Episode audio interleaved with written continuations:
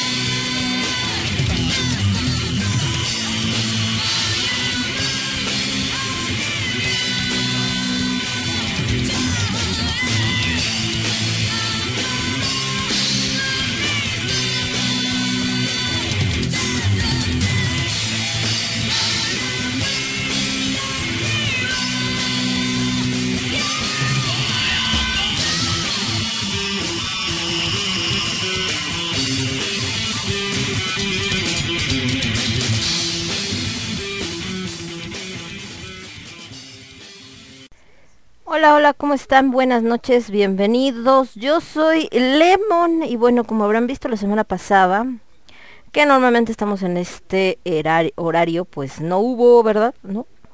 Y bueno, resulta ser que mm, eh, hicimos un cambio.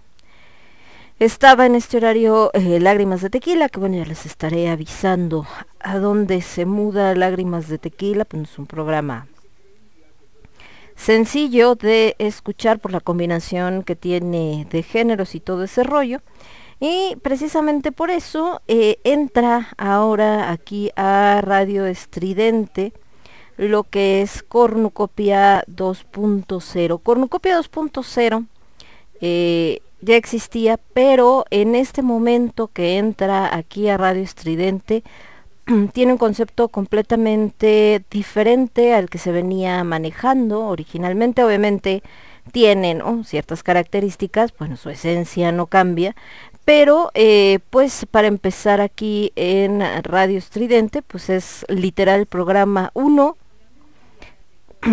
capítulo 1, temporada 1 que realmente lo podríamos considerar como temporada, digo temporada, como capítulo cero, porque obviamente el día de hoy vamos a estar platicando eh, cómo va a estar Cornucopia, de qué se va a tratar, qué secciones tiene, qué música trabaja, ¿no? Cuáles son los temas que normalmente platicamos, en fin, pues todo, todo este tipo de cosas vamos a estar eh, trabajando, por supuesto, y vamos a andar acá pues con muchas, muchas cosillas.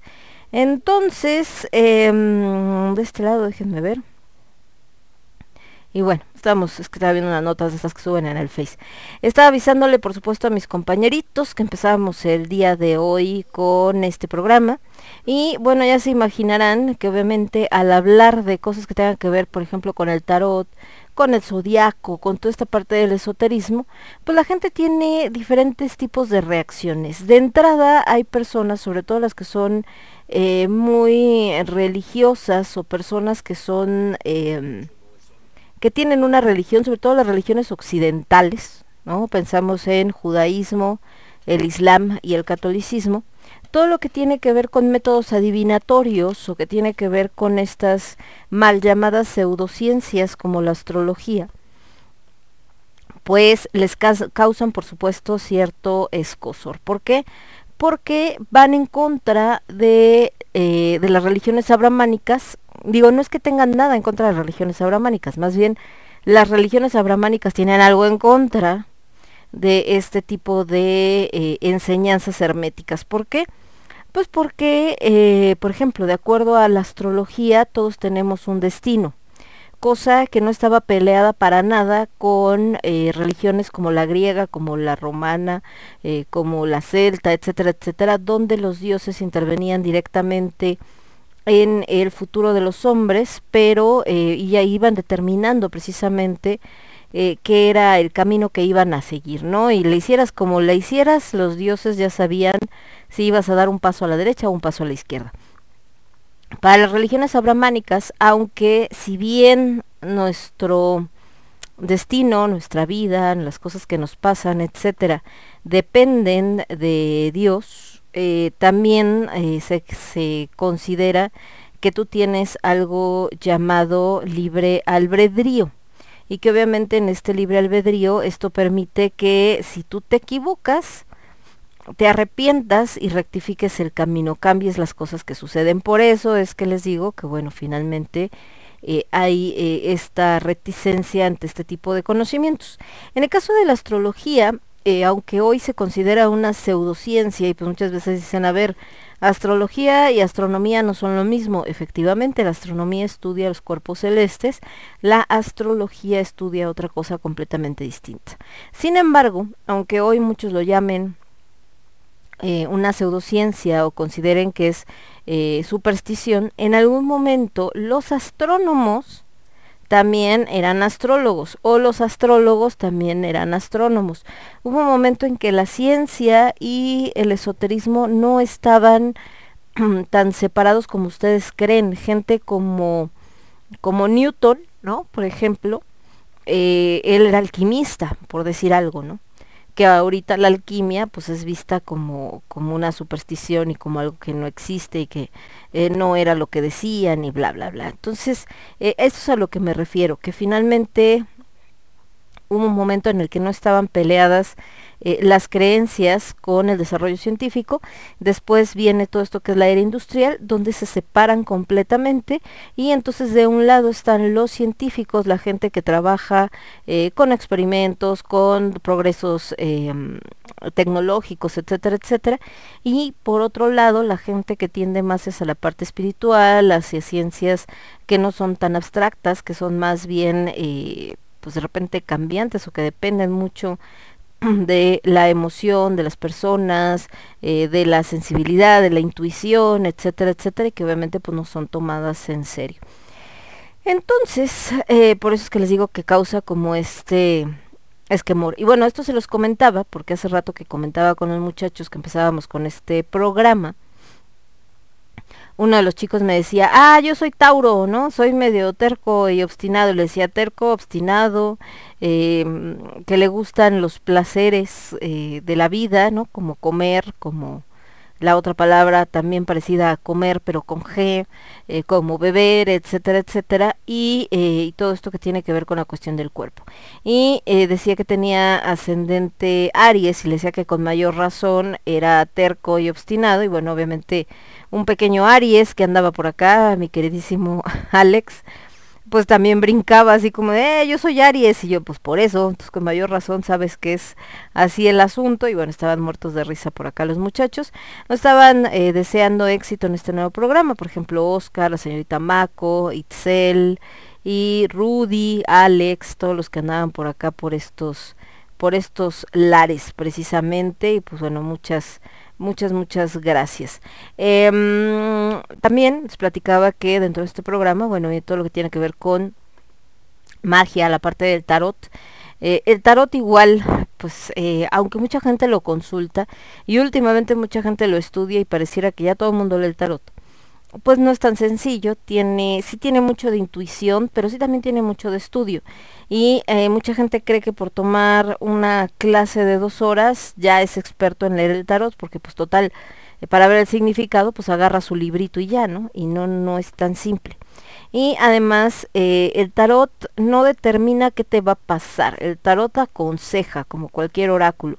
imaginen esta película de 300 donde hay un, este, donde van a ver al oráculo de, de Delfos, precisamente el buen eh, Leónidas, para preguntarle si debe de ir o no a la guerra con sus espartanos en contra de Jerjes. Y el oráculo, pues literal le dice, mi rey, te van a partir el queso, ¿no? Pero, eh, pues Leónidas dice, pues me vale madre, si me parten el queso o no, al final yo soy el que crea mi destino y yo voy a ganar. Y bueno, sabemos qué sucedió, obviamente no ganó, ¿verdad? Y terminó siendo derrotado. Sí, pasó a la historia con, eh, pues por lo que hizo, ¿no? Esta onda así como magnífica y todo este asunto de, de, de la fuerza que tenía y que era una persona, este, eh, pues que pasó a la historia como, como un acto de valentía que no había tenido absolutamente nadie. Bueno, sabemos que los espartanos, con mayor razón, pues son gente que, eh, que representa a lo que era el guerrero en sí, pero pues eso no quita que haya perdido y que los hayan masacrado. En el caso del tarot es exactamente lo mismo. Perdón, el tarot no te va a decir, no vayas a hacer esto, no hagas esto, no huevas que, no, no, pues no, o sea, te puede decir, sabes que el problema de que tomes este camino es que pueda suceder esto, que puede haber este problema, puede haber este otro problema, te puede pasar tal cosa, pero al final quien decide si lo hace o no, eres tú, ¿no? El tema es que a veces la gente eh, le dices, ¿no? Si vas por esta, por ejemplo, si te aferras a esta persona, la realidad es que pasa esto, ella no es como que esté enamorada de ti ni nada, simplemente pues se siente agradecida, pasan estas cosas y entonces pues mejor no te aferres. ¿Y qué hace la gente? Se aferra. Y al rato, oye, me puedes volver a leer, ¿para qué? Te voy a decir absolutamente lo mismo, de todas maneras no haces caso. Entonces ya no entiendo, a veces la gente no sé, espera que en algún momento las cartas le digan lo que quiere escuchar y hay mucha gente así. De hecho, eh, muchos tarotistas eh, hacen eso, decirle a la gente lo que saben que quiere escuchar para que regresen y regresen a buscarlos y pues ellos sigan cobrando, pero pues eso es absolutamente poco ético. en la parte musical de lo que tenemos en Cornucopia 2.0, van a encontrar lo que es el metal y rock sinfónico, el rock y metal clásico, o sea, es decir, mezclado con música docta, eh, folk, celtic, ethereal, música ritual, obviamente con estos toques metaleros rockeros, eh, rock gótico, música gótica, tenemos un poco esta combinación ahí, eh, vamos a estar pues ahora sí que siguiendo la línea, yo creo un poco también en algunas de la señorita Mako, a quien mandamos un abrazo. ¿Qué secciones tiene este programa? Pues bueno, tiene hartas, bastantes, pero ahorita platicamos de ellas. Una de las bandas que seguro se van a estar encontrando en este programa muy seguido es a los señores de Omnia. Omnia es una banda que tiene música, eh, la base es como metal folk, como tal, pero eh, hacen como todo tipo de canciones, algunas que suenan como muy celtas, otras suenan como más acá de Finlandia, y de hecho si ustedes los ven, se van a dar cuenta de que están eh, vestidos como, como si vivieran en el bosque, de hecho la mayoría de sus videos así está. Son unos chavos que la verdad a mí desde que conocí su música me encantó, ¿no? Tienen eh, muchísima música, digo, sus discos pues los he conocido en internet, eh, digo, no es como que la encuentres en, en cualquier lugar, me imagino que puedes como en todo, ¿no? Pedir eh, a través de, del internet, sus discos y todo este rollo, pero bueno, también los encuentras en, eh, en YouTube. Eh, Omnia como tal son una banda de Neo-Celtic Pagan Folk, al menos ahí ellos así se definen. Ellos son de Países Bajos y las raíces de su música están basadas en música irlandesa, inglesa, holandesa, alemana, bretona, belga, española, italiana y hasta persa. Cantan en diferentes idiomas, no todas las canciones están en inglés. Ellos cantan en inglés, en irlandés, en bretón, en finés, en alemán, en neerlandés, en sueco, en español, en latín e incluso en hindi. De los instrumentos que van a encontrar eh, en esta banda hay arpa celta, el arpa boca, la guitarra, la flauta y varios instrumentos bastante exóticos de batería y percusión. La banda está formada por Steve Sick Evans van der Harten, Jennifer Evans van der Harten, sí, son pareja, no hermanos, eh, David Krausens, Rob Raido van Barshot y Satria Carsono. Entonces esos son los, los integrantes actuales, por supuesto. Steve está en la voz principal, ¿no? Más un montón de instrumentos. Jennifer también está en la voz principal femenina, también con un buen de instrumentos. Eh, David hace voz secundaria, más el arpa de boca y el digertiu. Eh, Rob Raido está en la batería en la percusión y Satria Carzono está en la guitarra acústica. Álbumes tienen todos los que se puedan imaginar. Han sacado muchísimos álbumes, han sacado en vivo, compilaciones, DVD, etcétera. No se conoce mucho sobre ellos, no es una banda que la gente pues siga y conozca tanto, pero la verdad es que a mí me encanta, vale la pena. Y hay una canción que yo sé que es la que siempre pongo de ellos, pero bueno, ahorita ustedes no la conocen porque es la primera vez que Cornucopia suena en Radio Estridente. Entonces, em, pues para que la, la escuchen, la disfruten. Esta canción de I Don't Speak Human es con la que yo conocí a los chicos de Omnia. Y, eh, híjole, resume un poco este esto que los chicos de, de Omnia piensan o definen eh, de lo que hablábamos de que las culturas y eh, en algún momento decíamos creo que no acuerdo si en el quinto elemento platicábamos o en con H de alimentos que las antiguas culturas tenían o buscaban este equilibrio entre la naturaleza y el ser humano. Cuando llega la civilización occidental como la conocemos el día de hoy considera que el ser humano está por encima de la naturaleza y que la naturaleza está para servirle. El problema es que al romper ese equilibrio tenemos problemas como los que enfrentamos actualmente de calentamiento global, eh, de desastres naturales, etcétera, etcétera. Entonces, esta canción de I Don't Speak Human precisamente es como la visión que tendrían eh, los animales pensando en nosotros los humanos o cómo nos verían. De hecho, dice, deep, in, deep within the shadows, I am the hungry wolf you fear. En lo profundo de las sombras yo soy el lobo hambriento que tú temes. Pero yo puedo ser eh, que tú eres la única criatura maligna aquí. Antes de que tú vinieras, nosotros vivíamos en paz, pero tú trajiste la muerte. Yo canto mi dolor a la luna, pero es un, eh, es un desperdicio de aliento, porque tú no hablas humano. Tú, eh, porque yo no hablo humano. Yo no puedo entender, tú no puedes entender una palabra de lo que yo estoy diciendo. Yo no hablo humano, tú no puedes entender una palabra de lo que estoy diciendo. Eh, debajo de una ala de algo que vuela, eh, para ti se ve demasiado pequeño, pero yo miro hacia abajo a lo que has hecho, mis ojos de cuervo lo ven todo.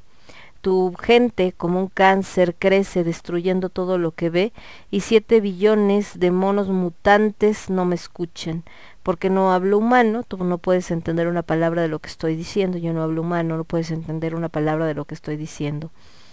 Eh, yo no voy a correr esta carrera humana, tu guerra no es para mí. Yo escucho las voces de lo salvaje. Ellos creen, em, ellos me enseñan qué es lo que debo de ver y es, eh, somos nosotros eh, que ahora somos los extraños aquí y no nos pertenece la tierra. Mis palabras caen en oídos sordos, porque nadie me entiende, porque yo no hablo humano, no puedes entender una palabra de lo que digo, yo no hablo humano, no puedes entender una palabra de, lo que digo. Ahora me dices que yo estoy mal y que los animales no sienten. Tú dices que la tierra no está viva y que solo nosotros somos reales. Tú tratas de decirme que me comporte y que debo de actuar como tú, pero yo solamente eh, tapo mis oídos con mis dedos y digo vete al demonio, porque yo no hablo humano, eh, no puedo entender una palabra de lo que estás diciendo, yo no hablo humano, no puedo entender una palabra de lo que estás diciendo, y así se repite varias veces. Entonces vámonos con esta pieza de rola y después nos vamos a ir con una banda que también van a escuchar muy seguido en este programa. Ellos son españoles, son los señores de eh, Dark Moor Dark Moor también tiene muchísimas rolas. Y en específico, eh, esta que les voy a poner, que me encanta esa canción. De hecho, tienen un disco que se llama Tarot, por cierto. Por eso les digo que seguramente lo van a escuchar bastante aquí. Además, eh, aunque es una banda de metal, sobre todo más con tendencia hacia el power metal, eh, se van a dar cuenta de que tiene muchos toques folk y más con este rollo celta. Recordemos que la civilización celta estuvo en Europa y una de las partes donde más eh, se extendió obviamente fue en Alemania, en Finlandia, etcétera, pero también llegó hasta España. Entonces eh, hay una gran eh, tradición celta por parte de los de los españoles que todavía la podemos encontrar en muchas eh, de las eh, pues de las obras de arte, de la música, etcétera, etcétera. Entonces ahí lo ahí lo van a escuchar. Acá está, es que no lo encontraba. Esta se llama La canción del pirata, así como tenemos eh, a Dio con Fallen Angels, que es como eh, la canción de batalla del quinto elemento, eh, como tenemos eh, a el microbito de fobia, que es como también la canción de batalla de Concha de Alimentos, tenemos a Dark Moor, que esta va a ser pues la canción principal de este programa, que es canción del pirata. Escuchamos estas dos rolas y regresamos. Yo soy Lemon, esto es Cornucopia 2.0, lo escuchas únicamente a través de Radio Estridente. Regresamos. Transmitiendo para todo el universo. Radio Estridente.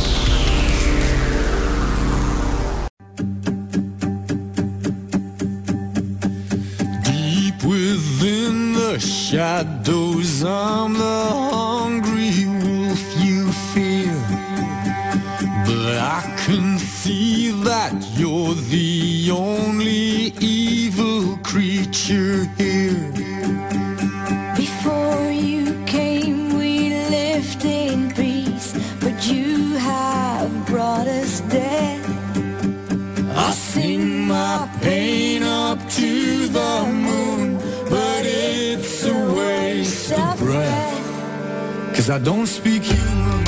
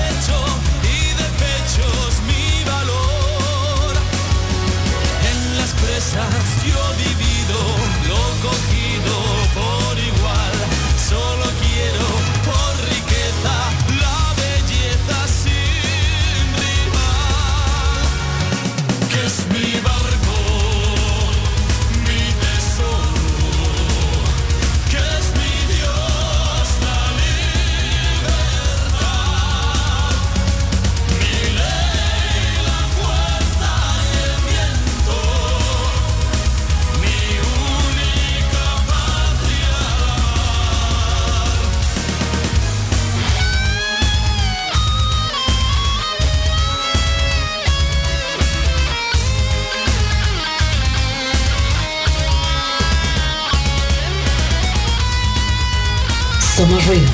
Somos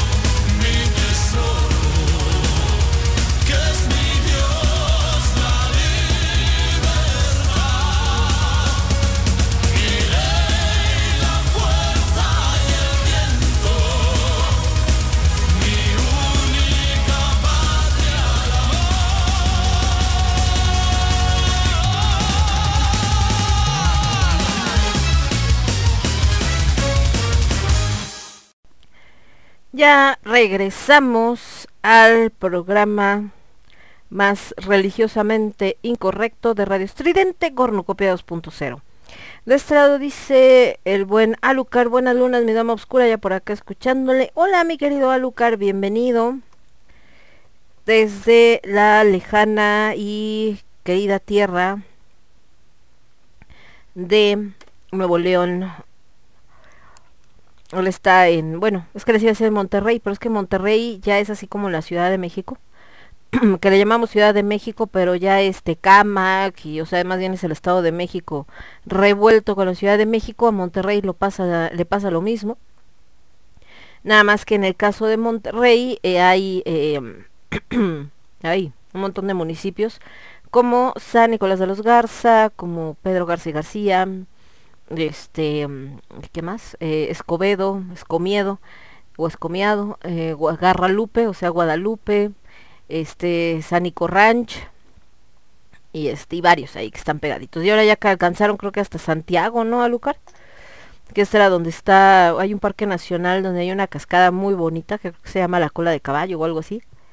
Y estaba a las afueras de la ciudad y creo que ahorita ya, ya alcanzaron también a ese, a ese municipio. Ya saben que las grandes ciudades crecen de una manera sin control, ¿no? Arrasando todo a su paso. De hecho, mucho, pues esto que dice la canción de Omnia, de I Don't Speak Human, pues viene precisamente por esa situación, donde el ser humano, ¿no? Arrasa con, con todo lo que encuentra a su paso, destruyendo árboles, destruyendo fauna, flora, etcétera, porque eh, necesita eh, más territorio para poner casas o necesita más territorio para eh, para sembrar, porque pues ya son tantos humanos que hay que darles de comer y bueno, un montón de cosas. Volviendo a los que les decía que vamos a escuchar en este programa, les platico un poco de las em, de lo que son las secciones. Por un lado tenemos eh, esto que es la música, que la sección se llama Teponastli. Teponastli es un instrumento antiguo, eh, prehispánico, ¿no? Precisamente que se utilizaba para tocar música. Y tenemos varias subsecciones, digamos, dentro de eh, Teponaztli, que es la música, que está la piedra de Fal, por ejemplo, donde vamos a escuchar unas mezclas de música docta con eh, lo que es eh, metal, que suenan maravillosas, por cierto. La masa de Dagda, que es este rock y metal donde revivimos a músicos que ya no están con nosotros. El túnel del tiempo, que por ahí eh, podríamos escuchar de vez en cuando alguna rolita de rock en inglés, sobre todo de los 50, ¿no? A los 90 más o menos. Que digo, ahí entra, pues no sé, alguien como Led Zeppelin, por ejemplo, ¿no? Que ya son clásicos. Está también eh, lo que es eh, bod- Bodhran, que es la música eh, folk, celtic, ethereal, música ritual, etcétera, como esto que escucharon los señores de Omnia. Y por supuesto está lo que es la música eh, gótica, tanto bandas nacionales como internacionales, latinoamericanas, etcétera. Después tenemos lo que es eh, Samhain. Samhain es la sección donde vamos a estar hablando, Samhain, el libro de las sombras, vamos a estar hablando de eh, magia, esoterismo en general, etcétera, etcétera. La cofradía de Abraxas, que son libros de autores actuales y clásicos. Y dentro de la cofradía de Abraxas, pues está tanto Carmina, que es la poesía, como el cisne de Angus, que es la novela y el cuento. Curado de Olvido, donde tengo la colaboración del buen Casiel. Curado de Olvido es una página, de hecho, que así la encuentran en Facebook y también una sección de este programa donde hablamos de estos lugares olvidados, sobre todo de la Ciudad de México. Y que diario los pasamos como si nada, ¿no? Pasamos caminando por ahí o este resulta que ahí está la parada del camión, etcétera, y ni idea de que es un lugar eh, histórico, a veces donde sucedió alguna leyenda. Por ejemplo, eh, el grito de la mandrágora, que es esta, este podcast de mis maestros que les comentaba que cuentan eh, leyendas mexicanas, ¿no? Y que están muy buenas y que bueno, nosotros participamos, nosotros me refiero a, a Aldo, a mi marido y a mí, participamos como actores de voz. Y les decía que cuentan diferentes leyendas que son hechas, eh, digamos, eh, obviamente tomando como base la leyenda, pero se hace un guion. Ese guion lo hace mi maestra Doris Camarena. Ella mm, pues es escritora desde hace muchos años. Ha hecho muchas series que hoy se están pasando en la televisión. Por ejemplo, El Pantera. Ai Weiwei, que por ahí le he visto que la están pasando, entre muchas más, ¿no? Y ella está especializada justo en todo esto que es la historia prehispánica y las leyendas prehispánicas. Pero pues también conoce épocas coloniales, etcétera. Entonces, dentro de esto que hizo en el Grito de la Mandrágora, eh, por un lado eh, estaban presentando nada más lo que era el México fantasmal, que sería esta primera temporada. Presentaron la leyenda del aparecido del Templo Mayor, que es la historia de un soldado de las de Filipinas o de dónde era ay no me acuerdo. No anda por acá el caso pero este se me fue el nombre. Eh, lo grabó ya no me acuerdo. Bueno el caso es que es un este es un, un chavo un militar que eh, estaba como soldado en unas islas que no estaban cerca de aquí, ¿no? De estos territorios que conquistaron los españoles, em, matan al virrey de allá, y de repente él al día siguiente que matan al virrey, él aparece aquí en el Templo Mayor de la Ciudad de México. Entonces cuando lo ven, pues obviamente lo ven vestido raro, lo llevan ante la Santa Inquisición y dicen, bueno, este cuate que pex, ¿no? Y él les dice, pues yo soy soldado, soy de tal regimiento, vengo de tal lugar, y este, y yo no sé qué pasó, yo estaba en mi, en mi puesto y de repente aparecí aquí, no sé dónde estoy, ¿no? Y de hecho, eh, ayer mataron al virrey. Y obviamente como en, en ese entonces no era como que te mandabas un WhatsApp, ¿verdad? Ni, ni mandabas un mensaje por correo electrónico, ni lo veías en Facebook o en Instagram, ni nada parecido. Las noticias tardaban varios meses en llegar de un lado a otro, ¿ok? Ah, mira, por acá anda el buen... el buen Casiel dice, de hecho acabo de compartir algo en curado. Encontraron restos humanos cerca del Panteón de San Fernando. ¿Cómo crees, mi querido Cas? Bienvenido, mi Cas. Entonces, este, ¿te acuerdas, Cas, de dónde era el aparecido de del Templo Mayor? ¿De qué, de qué país? Que se me fue ahorita el nombre. Entonces, eh, les digo, él, eh, pues obviamente cuando dice esto, les digo, no, aquí no se sabía nada, porque les digo que las noticias tardaban muchos eh, meses en llegar y entonces creen que es un o que está loco o que es alguien que tiene contacto con el diablo, ya saben que casi no se les daba por ese entonces a la Santa Inquisición y lo meten al bote. Creo que era de las Filipinas. El caso es que eh, llega eh, un par de meses después, llega un barco de aquellos lares, ¿no? Y entonces, pues obviamente la Santa Inquisición dice, ah, y bueno, no lo hubieran dejado ahí metido en el, en el bote sin pelarlo, pero estos cuates pues traen la noticia de que el virrey fue asesinado hace dos meses. Entonces obviamente la Santa Inquisición dice, ah cabrón, pues si este cuate nos dijo, a ver qué pex, pex. Entonces lo mandan llamar al soldado que está preso, lo ve el capitán y el capitán dice, sí, sí, lo conozco, es el soldado fulanito de tal, eh, que está en, en, en, tal regimiento, en la, si era, a veces era las Filipinas, en tal regimiento en las Filipinas, y sí, o sea, él estaba cuando avisaron que habían matado al virrey y todo, ¿no? Y yo siempre lo veo ahí porque es el que, digamos como que el que cuida el puerto, etcétera. Entonces, pues la Santa Inquisición, pues se queda así como de, ay, ca... entonces para no hacer más olas y no hacer más grande el desmadre, agarran y le dicen, ¿sabes qué, mi rey? Regrésate a tu tierra, no le digas a nadie, porque si le dices a alguien te vamos a acusar de hechicería. Aquí no pasó nada, tú te regresas a tu casita, nosotros no decimos nada, tú no dices nada y ahí muere. Entonces esa es la, la leyenda del aparecido de, la Plaza Mayor. Después eh, se hizo el capítulo de La Llorona, donde participó su servilleta, o sea yo, Lemon haciendo a Luisa, esta mujer, esta mestiza eh, que se enamora de un español, el tipo, pues como algo, una historia muy común, ¿no? Más en Latinoamérica, la deja sola con los hijos y ella, pues en su desesperación y cuando se entera que el tipo se va a casar con una española eh, rica, eh, pues se vuelve loca y mata a sus hijos. Y de ahí, bueno, la leyenda de este espectro que anda por las calles espantando y matando gente. Eh, después, el día de hoy, porque se estrena los martes, se estrenó el capítulo de Don Juan Manuel, y a eso es a lo que voy ahorita que estamos hablando del curado de olvido. Don Juan Manuel es este hombre que era eh, pues el segundo del virrey, ¿no? Le iba bastante bien en la vida. Estaba casado con una mujer que lo adoraba, pero no tenía hijos. Entonces estaba traumado porque era una maldición para él no tener hijos. Y empieza a sospechar que su mujer le pone el cuerno.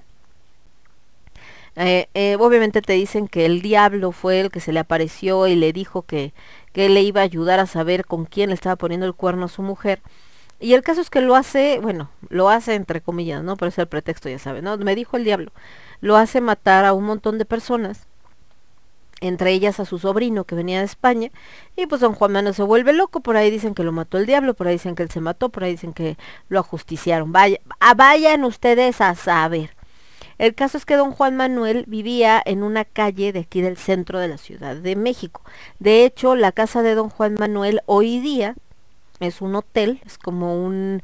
Eh, de estos que hay como albergues para estudiantes y gente que va así de, de paso, ¿no? Que es muy común en Europa y aquí también en la Ciudad de México, los famosos mochileros. Y además hay varios negocitos ahí adentro de, de esa casa. Es una casa enorme, o sea, tú entras se ve que era de estas casas que tenían patio central, ya saben, de que entrabas y este y pues estaba abierto el techo, aquí ahorita ya no está abierto, ya está cerrado, pero eh, que estaba abierto, tenían fuente en medio y la casa estaba como en el alrededor, digamos, como en pasillos, pero tiene como, ta, como tres, cuatro pisos, una cosa así, que ahí les digo, hay oficinas, hay otros puestecitos y demás, y se ve gigantesca la casa, enorme. Entonces se ve que era un palacio, pero de esos de qué barbaridad. Entonces, eh, mucha gente pasa por ahí, ve el hotel y dice, ay, qué bonito está, y entra, y sí hay un letrero, ¿no? Que dice que fue la casa de don Juan Manuel, pero pues mucha gente no tiene ni la más remota idea de quién era don Juan Manuel. Y es precisamente una de estas grandes leyendas de la Ciudad de México. Y por último, otra sección que vamos a tener en este programa es la de Madame Guru Barbie. Madame Guru Barbie ya la conocerán, ya subiré foto de ella ella da los horóscopos pero con tarot. Entonces también la vamos a tener acá, ¿verdad? Diciéndonos consejos para cada uno de los signos del zodíaco, a su muy particular estilo, porque es todo un personaje, la señorita Madame Guru Barbie. Y de este lado, que me decía por acá el buen Cas, esto que decía que era de Filipinas. Entonces, pues así las cosas, muchachos. Una banda que también van a escuchar en este programa bastante seguido por el tipo de música son los señores de eh, Blackmore's Night.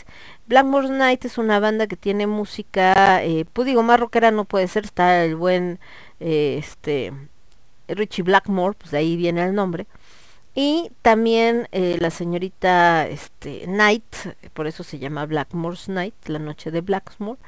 Y ellos hacen música muy como con estos toques medievales, pero obviamente con este toque heavy metalero, ¿no? Del buen Richie Blackmore.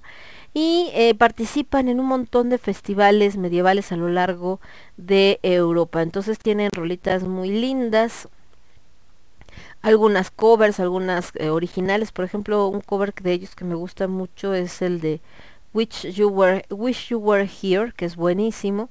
Y, y les digo, hay otras que tienen estos toques sí como más, este, pues obviamente más eh, medievales y más folk y más de estos eventos. Vamos a poner este cover que les digo de Wish You Were Here, que aparte es súper romántica esa canción, bien chida lira. Y después de los señores de Blackmore's Night, nos vamos a ir con una banda que también se van a encontrar por acá. Estoy hablando de los señores de Found, pero creo que a Found no la tengo aquí. No, Found debe de estar en descargas, ahorita les digo. Eh, los señores de Faun, muy del estilo también de, de Omnia, de mm, este Corvus Corax. Ah, vamos a poner a Corvus Corax. Corvus Corax sí lo tengo acá. Que también está mezcla. Me encanta la música donde intervienen eh, lo que son, por ejemplo, las gaitas, donde están los violines. Me encanta la música donde interviene un violín. Porque los tambores que le dan como este otro otro este tenor. Recordemos que la música al final del día en la vida del ser humano, pues surge precisamente eh, como una manera de pues de festejar, pero también de despedir, también de, eh, de, de celebrar, también como un modo ritual. Recordemos que a la final la música, pues para muchos es eso, es un ritual. Y entonces los tambores, la música de tambores a lo largo de la historia del ser humano, pues ha servido desde para avisar que un guerrero se acaba de un niño se acaba de convertir en hombre o se acaba de convertir en guerrero, como para llamar a la guerra, como para llamar a la cacería. Entonces, eh, eh, la verdad es que lo van a encontrar eh, por toda la música, sobre todo antigua, y en la música ritual más. ¿Por qué? Porque este sonido de los, eh, pues vaya, de, de esta parte tan ritual y tan con esta fuerza que te llama como a, pues primero te llama a bailar. No se les ha pasado. Otra banda que seguramente vamos a escuchar en este programa, no tan seguido, pero sí la vamos a escuchar, son los señores de Mago de Oz. Mago de Oz causa diferentes efectos en la gente, así como estamos diciendo el otra. Hay gente que le gusta, hay gente que la ve así como, ay, no, es que esos cuates que y no sé qué tanto, y se enojan y bueno. Pero tiene canciones muy buenas, Mago de Oz, a mí me gustan varias. Y tiene este toque también, les decía, entre lo que es el heavy metal o el hard rock con esta parte folk por esta influencia celta que también se presentó en su país y sobre todo este eh, pues en cierto modo hasta un poco de denuncia, más que denuncia social contra la parte de la religión. Eh, España es muy celosa de sus tradiciones y en muchas regiones de España había pues diferentes eh, creencias que cuando llega el catolicismo pues las hace pedazos, ¿no? Si ustedes creen que México es un país fanático religioso, pues no lo heredamos porque sí. España también hay religiosos bastante fanáticos.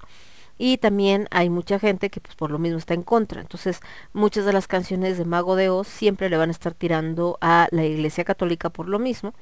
Y, eh, y hacen como esta alusión a, a, que solamente buscan enriquecerse, que solamente esperan que la gente agache la cabeza y que destruyan la libertad. Entonces parte de... Entonces nos vamos con Blackmore's Night, esto que se llama Wish You Were Here. Después nos vamos con Corvus Corax, esto que se llama Intaverna. Y yo regreso con ustedes en un segundito. Yo soy Lemón, esto es Cornucopia 2.0 y lo escuchas únicamente a través de Radio Estridente. Volvemos. Somos ruido, somos estridente.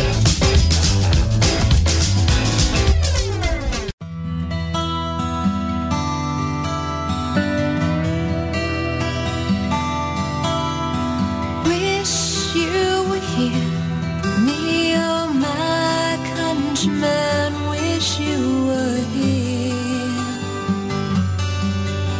I wish you were here. Don't you know the snow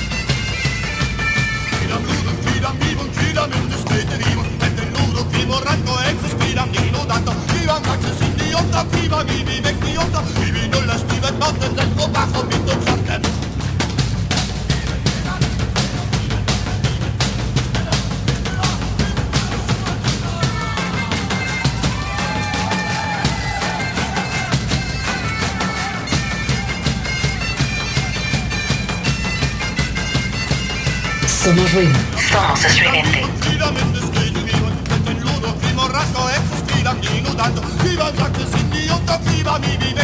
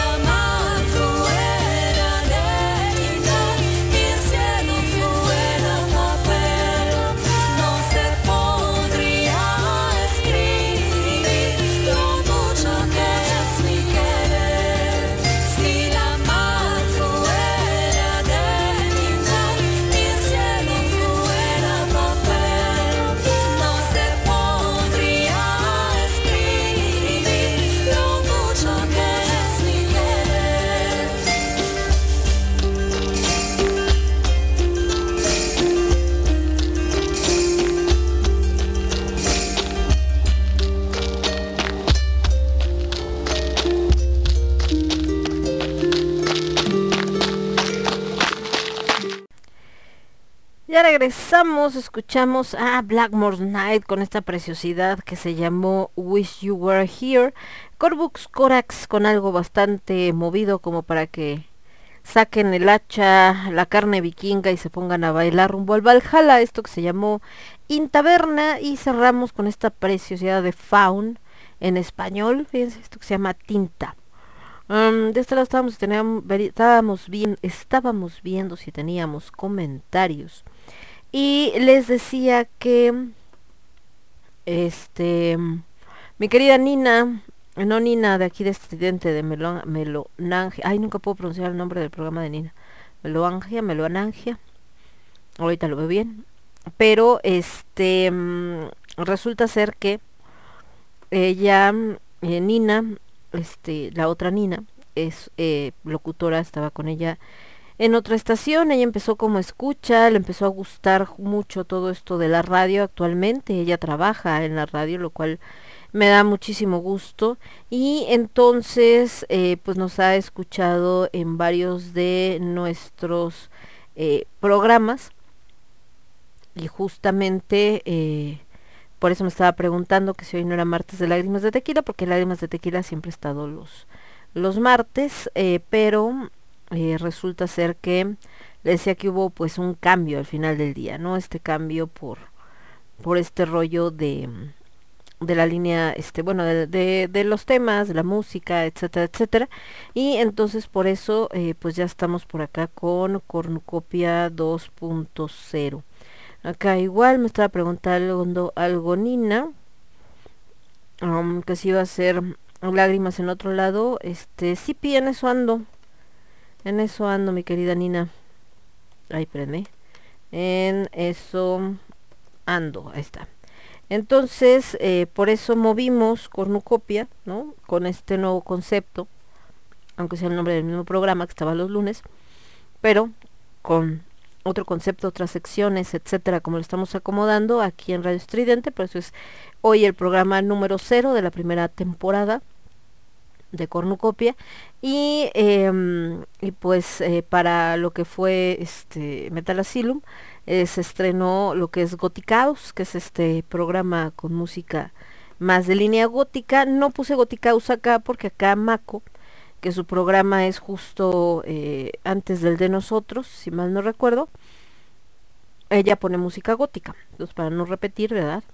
Pues por eso estamos variando lo que hace Cornucopia. Y bueno, en el caso de Cornucopia, pues aunque llego a poner música gótica, realmente la línea principal es eh, todo lo que se hace de folk y de celtic que tiene muchísimos exponentes. Creo que es una música que a mí me gusta mucho, de hecho eh, que, mm, que te da esta sensación ritual. Les decía que finalmente la música para el ser humano nace por esta necesidad ritual y creo que tenemos grandes exponentes. Por ejemplo, la música prehispánica mexicana, también hay muchas bandas que han hecho una mezcla. Por ejemplo, hay una, una banda de rock mexicana. No sé si exista todavía, sería una tristeza que ya no exista porque la verdad es que hacía música muy interesante. Estoy hablando de los chicos de Pórtico, Pórtico son de Puebla. La verdad es que no sé si continúe como banda. Yo esperaría que sí. En algún momento alguien me mandó esta música de, de ellos eh, y la verdad es que ellos hacen rock, pero lo mezclan, perdón, hacen rock, pero lo mezclan con la música prehispánica. Hay muchas bandas de metal, sobre todo de death metal, y de black metal que también mezclan la música prehispánica o los instrumentos prehispánicos con lo que ellos hacen pero se oye como les diré se oye así como como extra no o sea así como um, hago música prehispánica y además no pongo un cachito de este eh, pongo un cachito de del de, de instrumento prehispánico. O sea como como adicionado como para darle otro este cómo se puede decir para darle ese toque en el caso de Pórtico no Pórtico mezcla completamente lo que es el rock con la música prehispánica o sea en el caso de ellos sí tal cual es este sonido no Ah, miren, sí existe todavía Pórtico, qué bueno, nada más que ahora ya el nombre es más completo. Se llama Pórtico Mictlán. Y todavía subieron algo hace dos meses, una versión acústica de una canción que se llama Cua, Cuacul, ay, Cuacualtzin, qué, difícil es pronunciar el, el náhuatl. La verdad, mis respetos. Entonces, sí, están como Pórtico Mictlán. Les digo, ellos son de Puebla, hasta donde yo me acuerdo. Hicieron La Bruja, uh, eso está bastante interesante. Bueno, entonces, perdón, les platicaba de ellos y estas canciones que tengo yo de, de pues me imagino que de su primer disco algo así, eh, que encontrábamos por acá, es eh, justo esta que se llama, em, este, Yowali, tiene otra que se llama, creo que Jade, y varias así eh, con estos nombres. Yo nada más tengo tres de ellos de los señores de Pórtico. Y les digo que antes era el nombre nada más solito, ahorita ya lo aumentaron a Pórtico Mictlán. Tengo que checar su música si siguen haciendo en esta línea de rock o ya se definieron eh, más hacia esta línea de completamente folclórico. No creo. Tenían un sonido muy personal los chicos de Pórtico. Y creo que pues vale mucho, aquí están, miren, de Pórtico tenía, este bueno, tengo Yowali, Alturas y Jade y entonces con la mezcla esta de las guitarras y todo.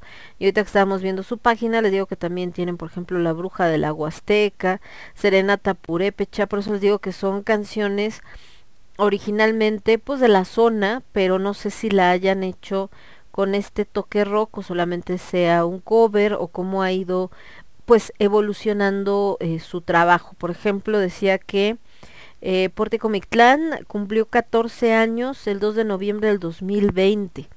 Entonces que dice que bueno, no han parado, pero pues con muchas adversidades, ya saben, pues le tienes que seguir buscándole a ver cómo demonios le haces. Em, acá les hicieron una entrevista. Dice, proyecto con seis años. Pero porque acá se va, ahí, vamos a parar tantito la entrevista de este lado, porque lo que quiero ver es, es lo que dice acá de información. Dice, proyecto con seis años de camino, originario de Cholula, Puebla, tiene como principal objetivo concientizar a la sociedad a través de una propuesta musical propia y de alta calidad, representando costumbres y raíces latinoamericanas por medio del género conocido como rock folk latinoamericano. Su música está dirigida a todo tipo de público y es generada con la finalidad de mostrar la autenticidad y riqueza de nuestro folclore mexicano, abarcando parte de los sonidos que existen en otras partes de Latinoamérica. Esta banda representa una lucha contra la globalización del rock y los paradigmas sobre la música que se hace en Latinoamérica, por lo que busca demostrar que no hace falta la imitación o usar lenguas extranjeras para hacer música de calidad y sobre todo para no olvidar la riqueza que tenemos en un país como el nuestro. Bueno, esto es lo que dice y obviamente después viene ahí la, la entrevista que les hicieron. Lo que no veo es la fecha, porque aquí dice proyecto con seis años y acá dice que el proyecto cumple 14 años. Entonces a lo mejor esta entrevista pues fue de hace ya un ratote, pero no veo la fecha. Ah, no, o apenas. Bueno, no, esta es otra. Acá esta es de, del programa se llama Telepatía de hace dos meses. Bueno, quién sabe. Pero les digo que es un proyecto que por ahí nos encontramos eh, haciendo este tipo de cosas. Y también hay otro proyecto, pero este no es mexicano. Este es un proyecto ah, brasileño, si mal no recuerdo, que se llama Tierra Mística. Tierra Mística también, eh, nada más que ellos más que rock se van más hacia el metal. Y Tierra Mística hace también parte de estos sonidos muy latinoamericanos, ¿no? Como los que oirían en esas del chogui, chogui, del pájaro chogui, todo esto que en algún momento se metió en la trova. Y eh, ponen unos sonidos muy interesantes. Ellos la verdad es que también eh, no es nada más así como puesto y yo, sino también eh, tratan de que sean parte de la canción, o sea, que sea, como decían acá, no una imitación, sino parte más bien integral de lo que están haciendo. Y les ha funcionado bastante bien. Además de Tierra Mística, hay otra banda, nada más déjenme, me acuerdo cómo se llama. Porque ellos, su disco se llama Tierra Mística, pero la banda tiene otro nombre, déjenme acuerdo cuál era. A ver si lo encuentro por acá. ¡Ay! No, así no aparece como Tierra Mística. A ver. Tierra Santa, no, Tierra de Hombres, no, me va a aparecer todo lo de Tierra Santa. Ay, ¿cómo se llama? ¿Cómo se llama? Tierra Mística, Tierra Mística. Déjenme acuerdo, déjenme acuerdo. No, Tierra Mística es la banda. Y bueno, este es el disco. Sí, no, este es el disco de Tierra Mística. Ay, no me acuerdo. Y le pongo un montón, no puede ser que no me acuerde. Bueno, es que tengo tanta música que de repente uno se hace bolas. Pero les decía que ellos igual lo que buscan es mezclar. Ahora, tengo una banda rusa que eso es algo que, aunque no tiene sonidos prehispánicos, sus canciones y el nombre de la banda se llama Teotihuacán. Entonces, eh, ustedes dirían, ah, chirrems, ¿cómo Teotihuacán? Pues sí, aunque no lo crean, así se llama. Eh, es una es una banda eh, que es de aquellos lares, no sé, yo creo que en algún momento pues les gustó, ¿no? Lo que el nombre o les gustó la historia o qué sé yo. Entonces eh, to- tomaron este el nombre de este lugar tan importante para nosotros. Ah, no, Tenochtitlan se llama. Ya me acordé, no se llama Teotihuacán, se llama Tenochtitlan. Y, eh, y les digo, yo cuando encontré la banda con ese nombre, pues dije, ah, de ser alguna, alguna banda mexicana, ¿no?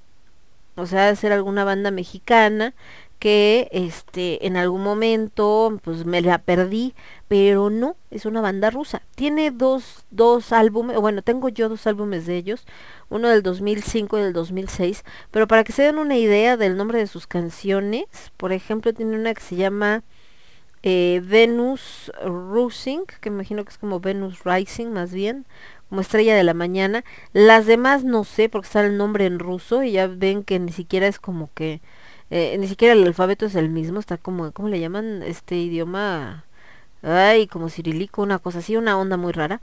Y después tiene una canción que se llama El himno de Huitzilopochtli, imagínense. Entonces eh, ahí está Tenochtitlan. Después sacaron otro álbum, también los nombres pues unos están en ruso, entonces está medio en chino. Pero por ejemplo tienen una canción que se llama Aztlán, A Way Made of Dark Stone. em, otra que se llama Place Where Gods Are Born, que es el significado de Tenochtitlan.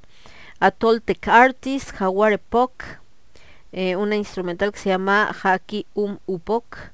Zompantli, Four Sides of Paradise y Chenal.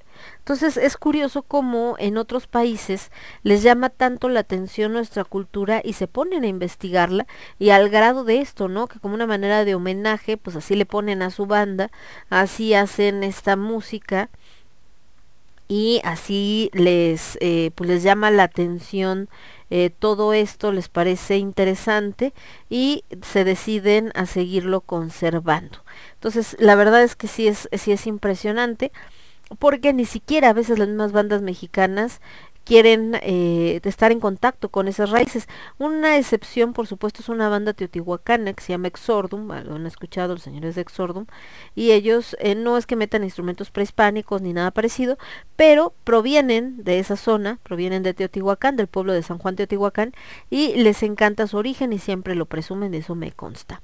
En el caso de los señores de Pórtico Mictlán, por si los quieren seguir, están en Facebook, así se, así los encuentran. Eh, Pórtico con K, Pórtico Mictlán, rock folk latinoamericano. Ven en mercancía, por ejemplo, Sudadera y su disco Mestizo, Alineación 2021 Sudadera, Sesión 15 aniversario Sudadera, Clásico 15 aniversario Playera. Y no está tan cara, va desde 420 esta de la Sudadera y el disco de Mestizo hasta 350, 250, etcétera. Y acá acaban de subir unas fotos que dice gracias al Corredor Cultural de Acatlán y a de Fandango en Fandango por todo el apoyo y la buena vibra. La música debe llegar a todos los rincones del país. Que viva la Mixteca. Pronto más fotitas de esta aventura. Entonces andaban en la Mixteca. Ahí está. O sea, en Totoltepec de Guerrero. Ok. Entonces han estado, se han mantenido activos los señores de Pórtico, lo cual me parece maravilloso. Y eh, esta presentación que hicieron fue en San Jerónimo, Sayacatlán, a las 5 de la tarde, Andador Cultural San Jerónimo, Sayacatlán. Y esto está en, no tengo la más remota idea, bueno, estaban enfrente de la iglesia. Viene la fecha, pues en esto que dijeron, ¿no? ¿En qué les dije? Que era, este, Toltepec de Guerrero. No tengo idea dónde está Totoltepec de Guerrero. Entonces, pues ahí andan. La verdad es que que qué bueno que sigan trabajando, qué bueno que sigan haciendo esta música. A mí les digo que cuando la escuché la primera vez dije, órale, eh, qué, qué, qué interesante y qué bonito encontrar un proyecto donde estos sonidos prehispánicos pues estén de manera integral, se conserven y las nuevas generaciones los conozcan, que es lo más importante, ¿no? O sea, que la gente siga en contacto eh, con, con esta música que al final también es parte de nuestros raíces y la verdad suena bien chido, mí me gusta mucho, ahorita que hablamos esto de, del sonido de los tambores y todo lo que te transmite y cómo te conecta, etcétera pues igual eh, esto de sonido del caracol, de la flauta, del tambor, etc, etc, eh, y sentirlo como te mueve las venas.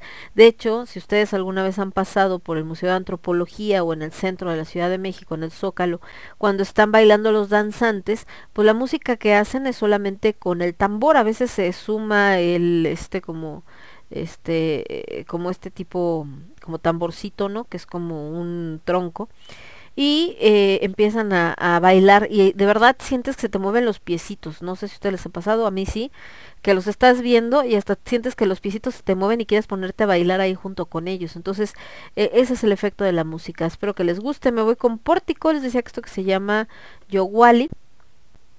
Después de los señores de Pórtico, nos vamos a ir con esta banda que les digo que hasta donde recuerdo es brasileña, que se llama Tierra Mística con su disco, digo con su disco, con su canción Wide Open Wings y regresamos. Yo soy Lemón, esto es Cornucopia 2.0, lo escuchas únicamente a través de Radio Estridente, vuelvo. Somos ruido, somos estridente.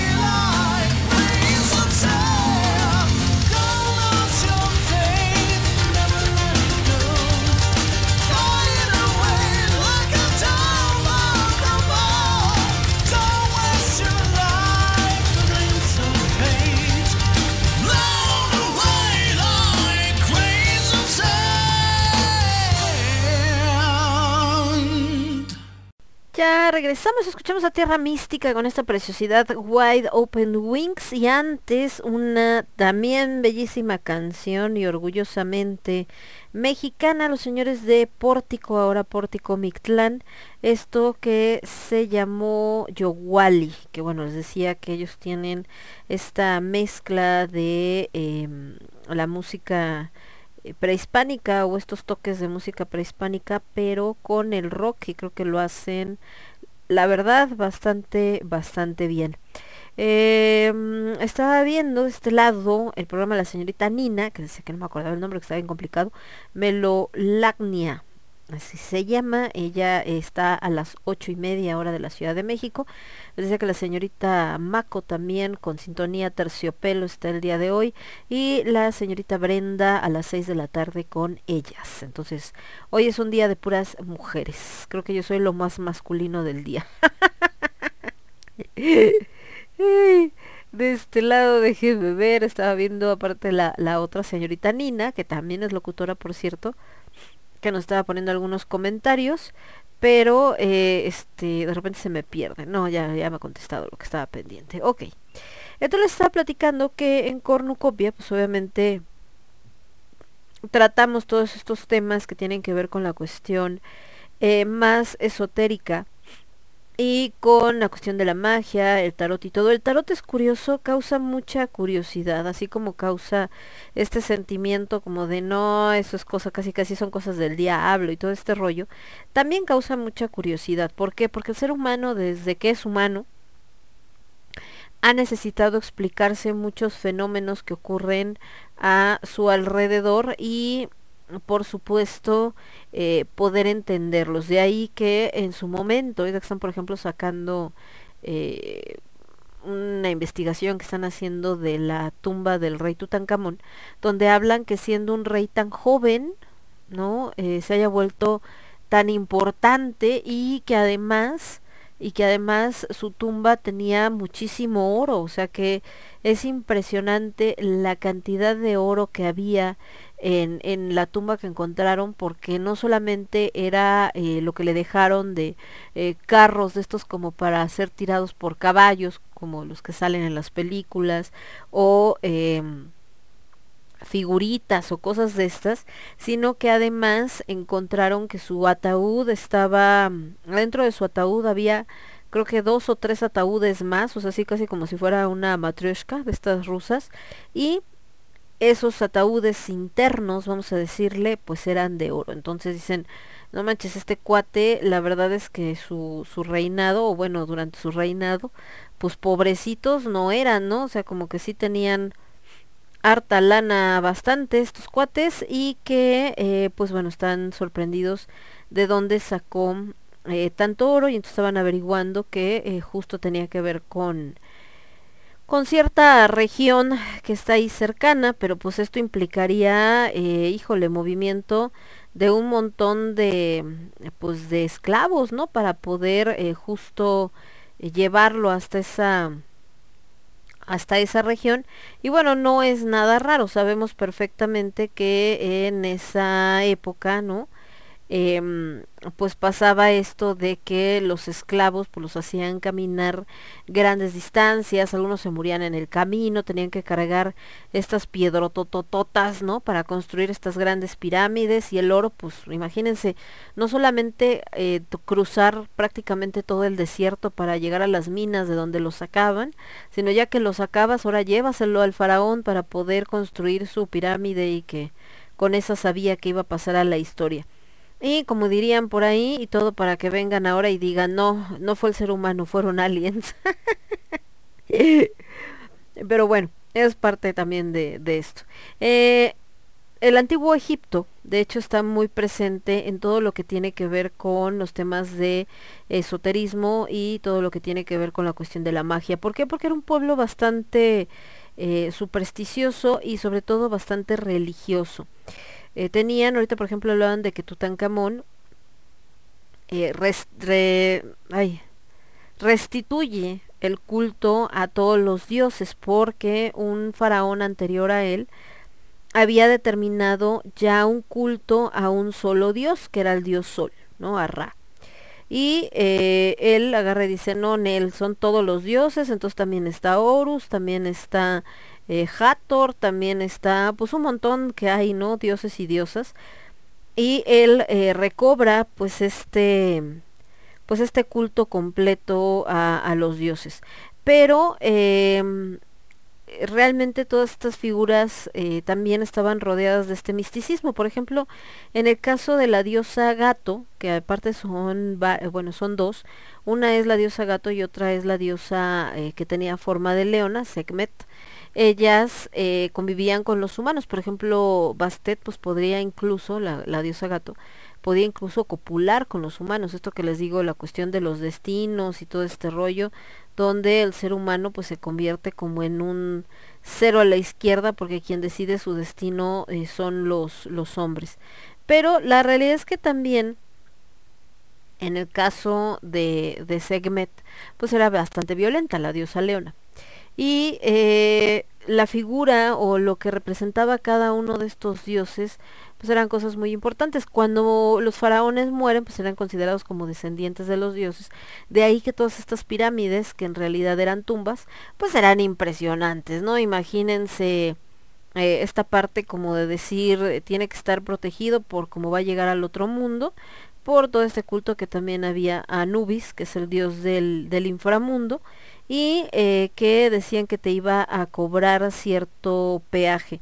Curiosamente, sin que sean culturas, eh, sí son culturas que en algún momento convivieron, pero ya cuando Roma tiene contacto con, con Egipto y que de hecho conquista Egipto, un Egipto que pues la verdad, este, una cultura egipcia y un imperio egipcio que ya estaba bastante golpeado por las circunstancias, em, tienen a este dios, como en el caso de, de Anubis, que pesaban los corazones para saber si había sido digno y a dónde ibas a ir. Esto también lo tenemos presente en la cultura, en la mitología griega, con la figura de Hades, ¿no? que él estaba en el inframundo. Eh, este concepto del infierno, o sea, del inframundo como infierno, la realidad es que es católico, porque para las antiguas religiones realmente no existía un infierno, o sea, tú te ibas al Hades porque te moriste, o sea, así de simple. Si no estabas en la tierra, estabas en el Hades y no podías estar en el Olimpo porque en el Olimpo nada más vivían los dioses, que era el cielo. En el caso de la mitología egipcia, pues es exactamente lo mismo. Llegabas al territorio de Anubis, porque el territorio de Anubis era donde vivían los muertos, punto, ¿no? No es porque fuera malo, ni porque te fueran a castigar, ni nada parecido. Y entonces ya todo este rollo del cielo y el infierno, pues viene con la religión eh, judía, con el Islam y posteriormente en el catolicismo permanece. Entonces, eh, estos encuentros, los egipcios en este tema de la muerte, pues para ellos era muy delicado. Por eso es que ponían los órganos, acuérdense que también ahí surge este proceso de momificación, donde sacaban los órganos, como es, no sé, el hígado, el corazón, etcétera, etcétera, los ponían en jarrones y esos jarrones se enterraban junto con el cuerpo, era para que el cuerpo no se deteriorara. De ahí que las momias, pues todavía hasta el día de hoy las podemos ver completas.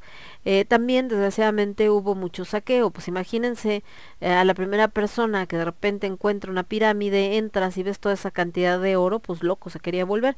Aunque, y entrando en este mundo del esoterismo, de la magia y todo este rollo, también hay muchas historias alrededor de estos antiguos, eh, de estas antiguas tumbas, donde em, se dice que pues todos estos saqueadores probablemente eh, no hayan tenido una vida muy feliz porque eh, se decía que aquel que perturbara a las tumbas de los faraones pues, caía sobre una maldición.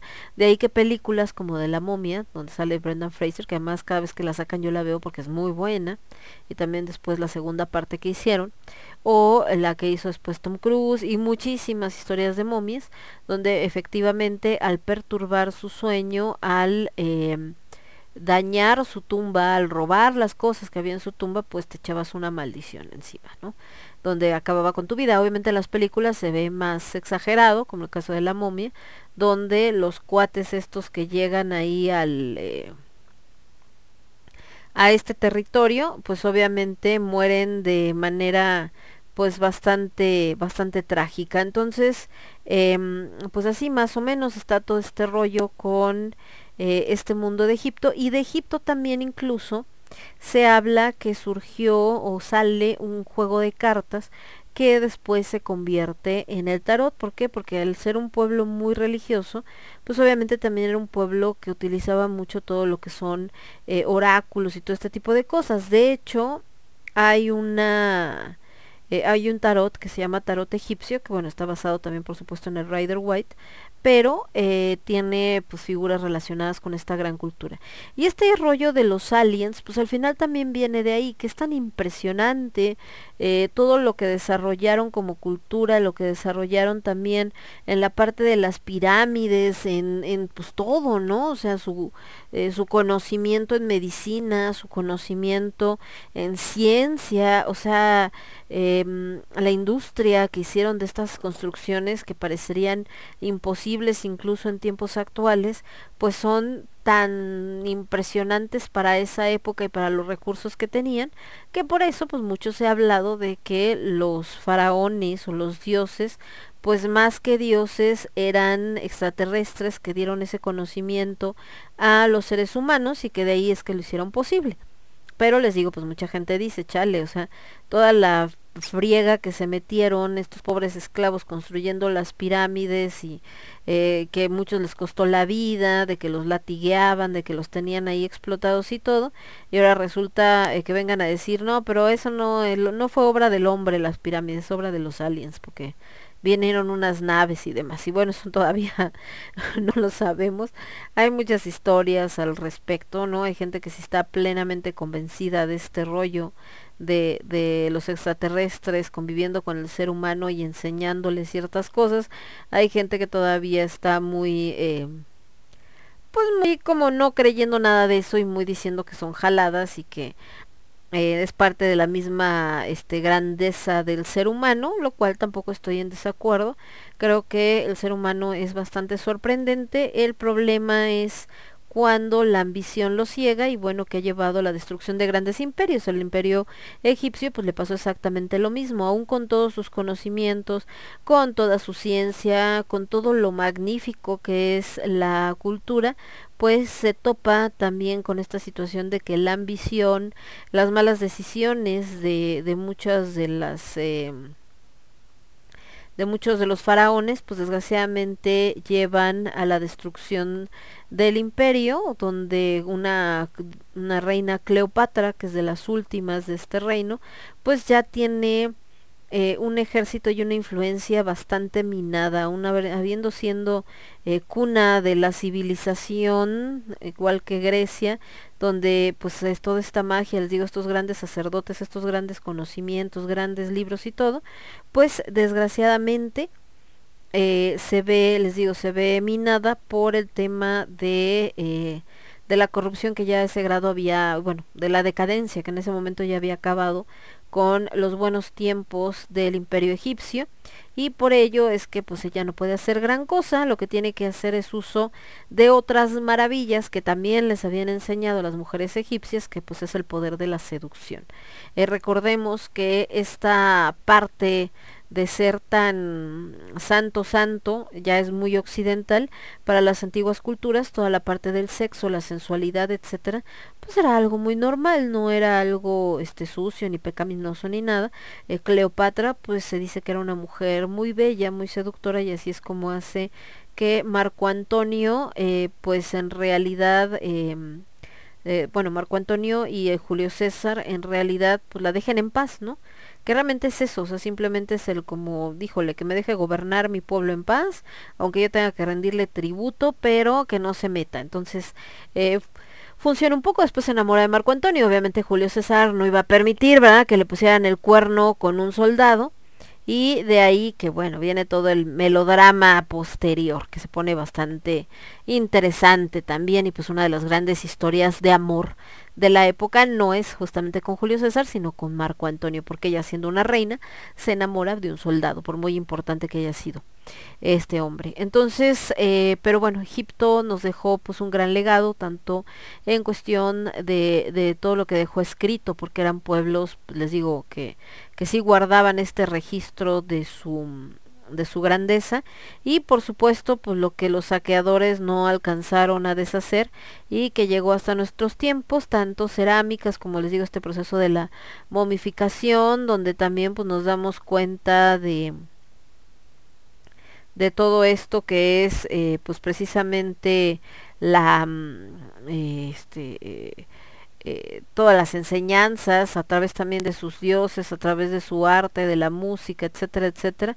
Y la verdad es que Egipto pues sigue siendo un referente. De hecho, muchos chavos eh, quieren estudiar arqueología porque realmente se imaginan no yendo a descubrir nuevas cosas en Egipto cosa que está un poco complicada porque pues a estas alturas prácticamente todas las áreas eh, por explorar de, de este de esta gran civilización pues ya están, o sea, no es como una onda de que eh, falte explorarlas, la realidad es que ya mucho de lo que había por conocer pues ya se, ya se conoce, pero vaya, ¿no? La, la esperanza se mantiene, eh, entre ellos, por ejemplo, el hijo de mi sobrino que vive en Canadá, eh, él, este, pues es, estudió precisamente arqueología porque soñaba con esto de ir a Egipto a conocer las pirámides, a estudiar las pirámides y demás. Y, em, y realmente era pues algo que le llamaba muchísimo la, la atención por todo lo que representa. Creo que es un pueblo eh, bastante llamativo. Ahora, lo que platicábamos, ¿no?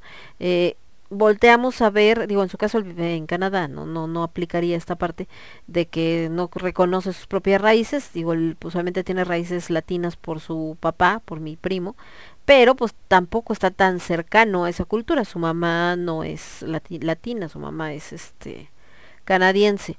Pero bueno, el caso es que a lo que voy es que eh, también nuestra cultura, todo lo que tiene que ver con lo prehispánico, pues tiene historias bastante impresionantes y que a veces dejamos eh, de lado como si no fueran importantes, como si no existieran, cuando hay tanto por ver y todavía hay tanto por descubrir. Por ejemplo, ahorita que veía esto que están haciendo algunas excavaciones en regiones cercanas a a El Cairo, a la ciudad principal de Egipto, pues cuántas cosas, y de hecho se sabe, ¿no? Que están abajo de los cimientos de la Ciudad de México. O sea, em, estamos hablando de que seguramente hay pirámides, seguramente hay templos. ¿Por qué? Porque obviamente lo primero que hacen los españoles cuando tratan de evitar que los indígenas eh, se rebelen, pues obviamente es el destruir eh, parte de sus templos para como darles a entender de nosotros somos más fuertes, nosotros dominamos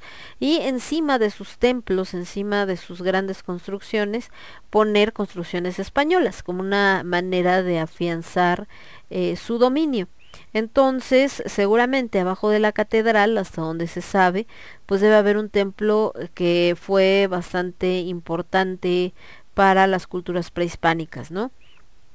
En algún momento con estos como sensores y todo esto que, que puede ver bajo la tierra, pues se han dado cuenta que efectivamente algo hay allá abajo, pero pues no es como que puedas llegar, bueno, desgraciadamente, y digo desgraciadamente porque debe estar más interesante lo que está abajo de la catedral que la catedral misma. La catedral, la catedral es importante y es maravillosa, pues porque es de la época colonial y también eh, encierra muchísima historia, ¿no? O sea, o sea, no es cualquier cosa.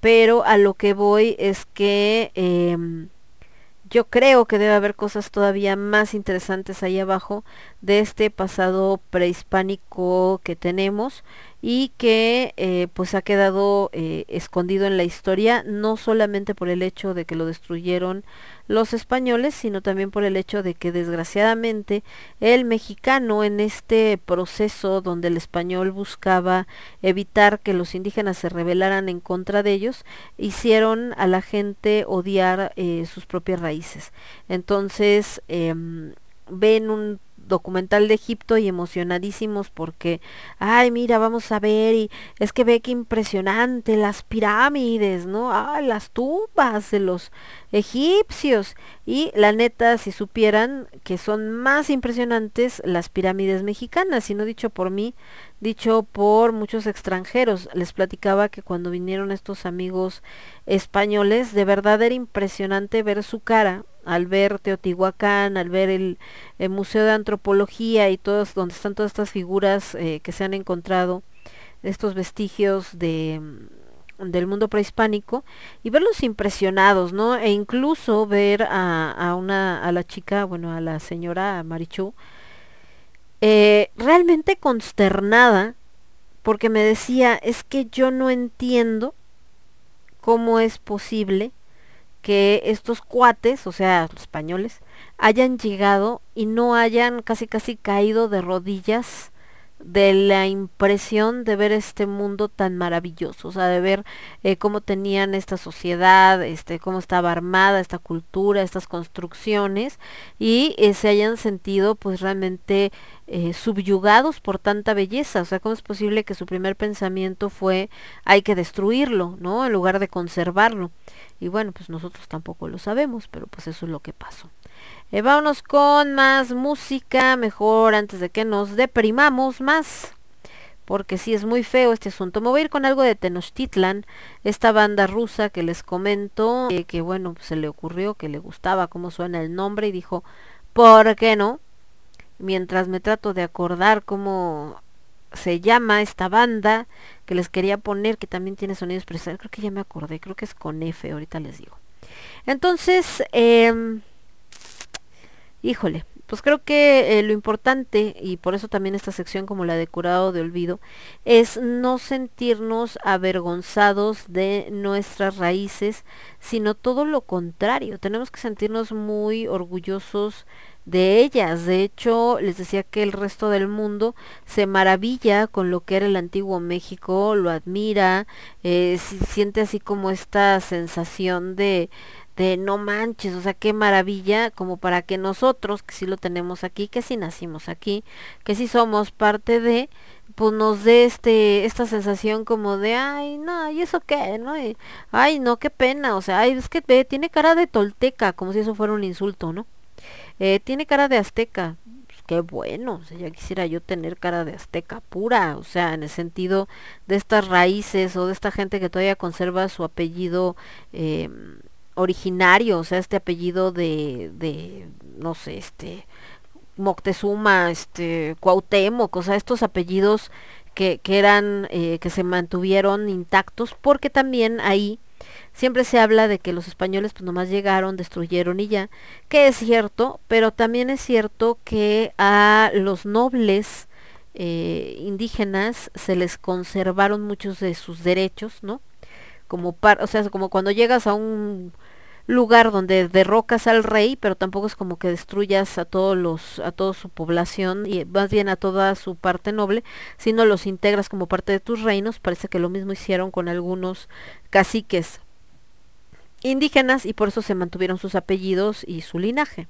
Aunque pues también a estas alturas de la vida, ¿verdad? La neta es que en México pues ya están mezclados todos con todos. O sea, ya de repente si nos hacen un estudio de ADN va a salir que tenemos eh, sangre, este eh, griega y sangre alemana y sangre irlandesa, sangre indígena, obviamente sangre española, pero ya hay mezcla de todo porque además México pues es un país al que muchísima gente de otros países ha venido por las grandes oportunidades, recursos eh, naturales, etc, etc. Entonces, pues también ya así como que muy pura que tengamos la sangre, pues la neta no, ¿eh? ya la tenemos bastante combinadita y mezcladita. Vámonos con rolas. Me voy con Tenochtitlán de Rusia, esto que se llama Zompantli. Para quien no sepa, el Zompantli es esta pared donde están los cráneos, se ponían en hilera en el antiguo Teotihuacán. Eh, lo que hacían era, y bueno, también en Tenochtitlán obviamente, pero era eh, con la gente que sacrificaban, los cráneos se metían como en un palo y se ponían eh, varias hileras. Entonces ese es un zompantli, o se pegaban así en las paredes de los de los templos para ir formando como una línea. Eh, servía tanto como parte de ornato como para también advertir a cualquiera que quisiera ponerse muy loco lo que pasaba con los enemigos. Después de Tenochtitlán con Zompantli nos vamos con Fate and the Muse esto que se llama Boudicea y regresamos. Yo soy Lemón, esto es Cornucopia 2.0 y lo escuchas únicamente a través de Somos Radio. Somos estridente. Somos estridente.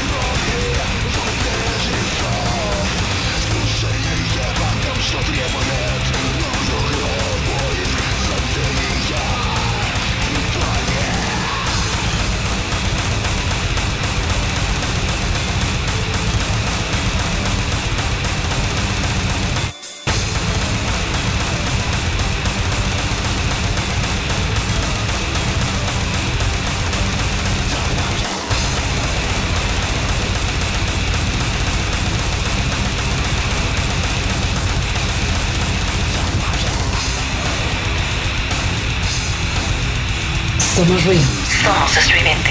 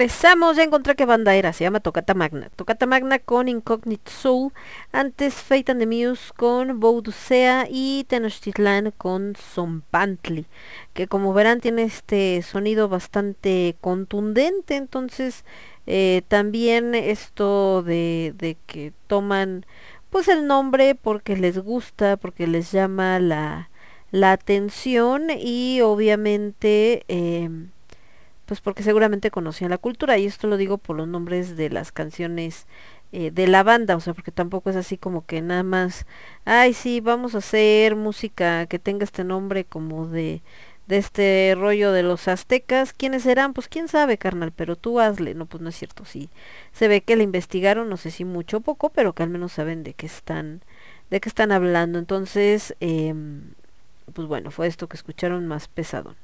Después tenemos de este lado a The Fate and the Muse, a, eh, a los señores de Tocata Magna, con esta parte que les comentaba que es eh, mezclar estos sonidos más que prehispánicos, sonidos latinoamericanos, ¿no? Eh, de ciertos instrumentos de aire, tambores, etcétera. El, este, ¿cómo se llama este?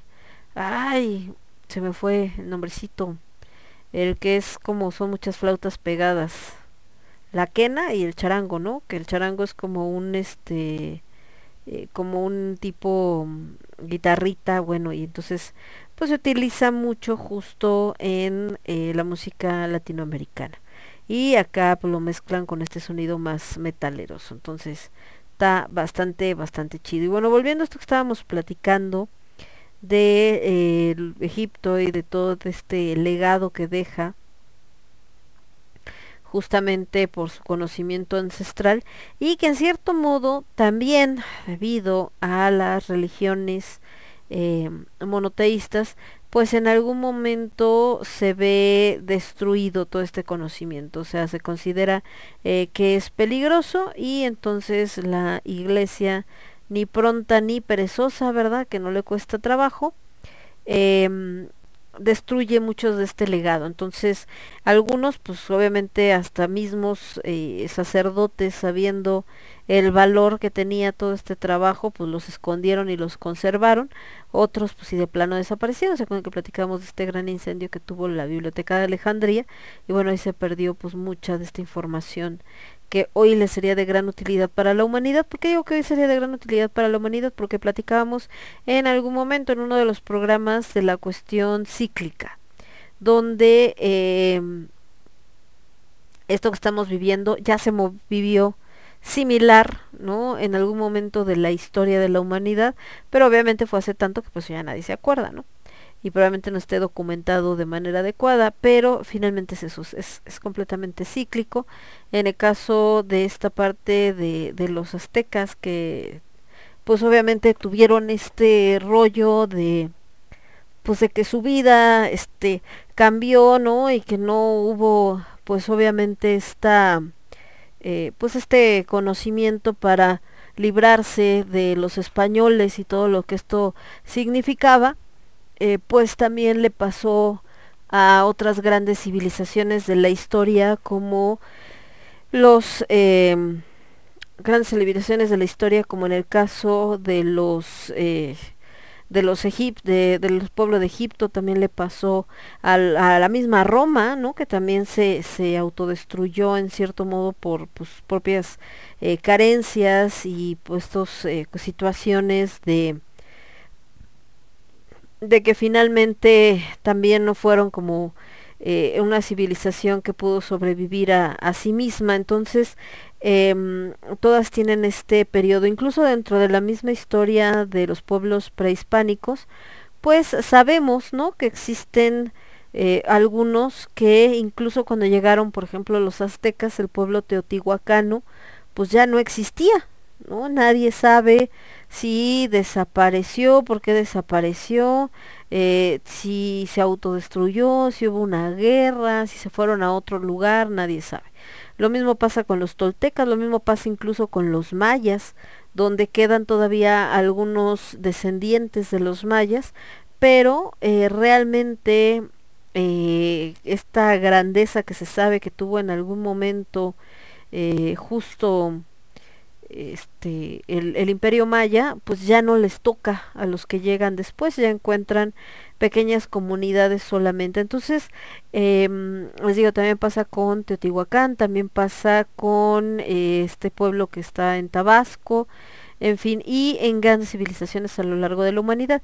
De ahí que mucho, por eso también estas teorías de que si los aliens, de que no sé qué, que muchas personas dicen, ay, es que ya van a empezar con lo de sus aliens, eh, pues también viene de ahí, ¿no? O sea, también eh, se da esta situación de que em, eh, de entender, bueno, de tratar de entender quizá el por qué desaparecieron ciertas poblaciones y desaparecen de una manera tan abrupta. Obviamente nosotros la vemos abrupta porque ya estamos más para acá que para allá de todos los años y las historias y todo, ¿no?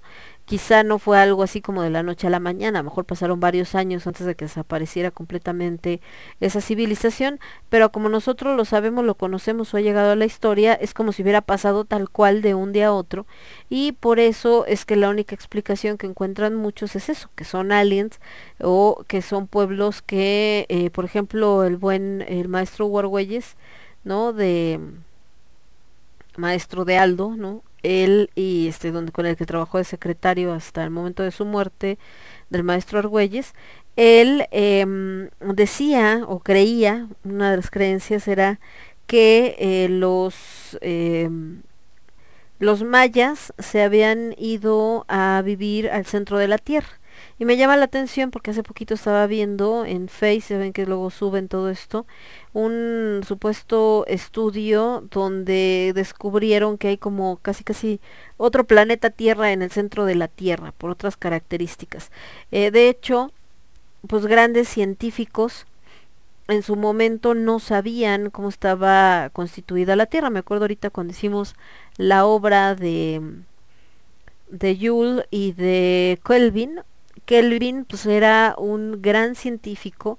Gracias a él tenemos un cero absoluto en cuestión de temperatura que se utiliza mucho en los experimentos científicos, pero él, por ejemplo, era exageradamente católico recalcitrante y entonces cuando sale la teoría de Darwin, de la evolución, él trata de demostrar científicamente que Darwin está equivocado, que la Tierra no puede tener, eh, o más bien que ese proceso de evolución que él plantea requeriría que la Tierra tuviera muchísimos más años de los que tiene, porque de acuerdo a la información con la que él contaba en ese momento y los estudios, em, él determina que eh, no eh, que no hay manera de que la Tierra tenga tantos años. Y posterior a su muerte, ya no le toca a él, se descubre que lo que pasa, porque él dice es que el calor se transporta de tal manera y siendo la Tierra un sólido, no hay manera, o sea, yo puedo calcular que la Tierra tiene tantos años, le quedan tantos años de vida y se comporta de tal. Y después, conforme pasa el tiempo, se descubre que lo que pasa es que el centro de la Tierra y que la Tierra misma no es sólida. O sea, si bien tenemos muchas partes sólidas, el centro de la Tierra es líquido. y de ahí justo esto de que el calor entonces se mueva de otra manera. Y justo por este centro líquido, ¿no? Que suena así como paleta Tootsie Pop. por este centro líquido de la Tierra es que el calor se, eh, se pasó de otro modo y ya cuando descubrieron todos los elementos radioactivos con Marie Curie, etcétera, es cuando pueden calcular bien la edad de la Tierra y efectivamente tiene una antigüedad muchísimo mayor a la que se creía hasta ese momento, haciendo muy pero muy posible, por supuesto, la teoría de Darwin y por eso es la más aceptada como parte de la evolución de las especies. Aunque estamos en una época donde parece que esa evolución se detuvo o va para atrás, porque ahora resulta que tenemos estos cuates, ¿no? Que dicen que que la Tierra es plana y los otros que no, que tiene forma de dona. O sea, por eso les digo que todo esto es cíclico, porque esos pensamientos de la Tierra es plana o de que tiene cualquier otra forma menos la que es, eh, viene, pues, este, eso creía en la época medieval, entonces, o antes, entonces por eso es así como de, ah, chale en lugar de ir para adelante vamos para atrás. O sea, por un lado unos grandes descubrimientos científicos acaso, pero wow, y por otro con estas teorías que se sacaron de la manga porque alguien lo puso en el YouTube y entonces sí está bastante cañón. Bueno, vámonos con música mejor, por acá el niño casi él estaba poniendo que escuché el programa desde hace rato, tenemos que no lo había puesto en la en la publicación me imagino. Eh, les decía de estas bandas que tienen estos tonos pues más como medio celtas, pero ya habíamos puesto a unos cuantos. Otra banda que es con, justo con la que abrimos es Midnight Soul, también tiene este toque. Y una de las cantantes de Midnight Soul es hermana de Liv Christine. Liv Christine tiene dos proyectos, uno donde está ella sola y otro que es eh, su banda de eh, Lip Eyes, ¿no? Y después con su marido incluso llegó a participar en algunas eh, canciones de Atrocity. De Lip Christine me voy a ir con de algo de su disco Enter My Religion. Esto que les voy a poner es la que le da nombre al disco. Enter My Religion y hablando de su otro proyecto que es Lip Eyes, también acá tenemos algo de ellos, no déjame los encuentro, acá está.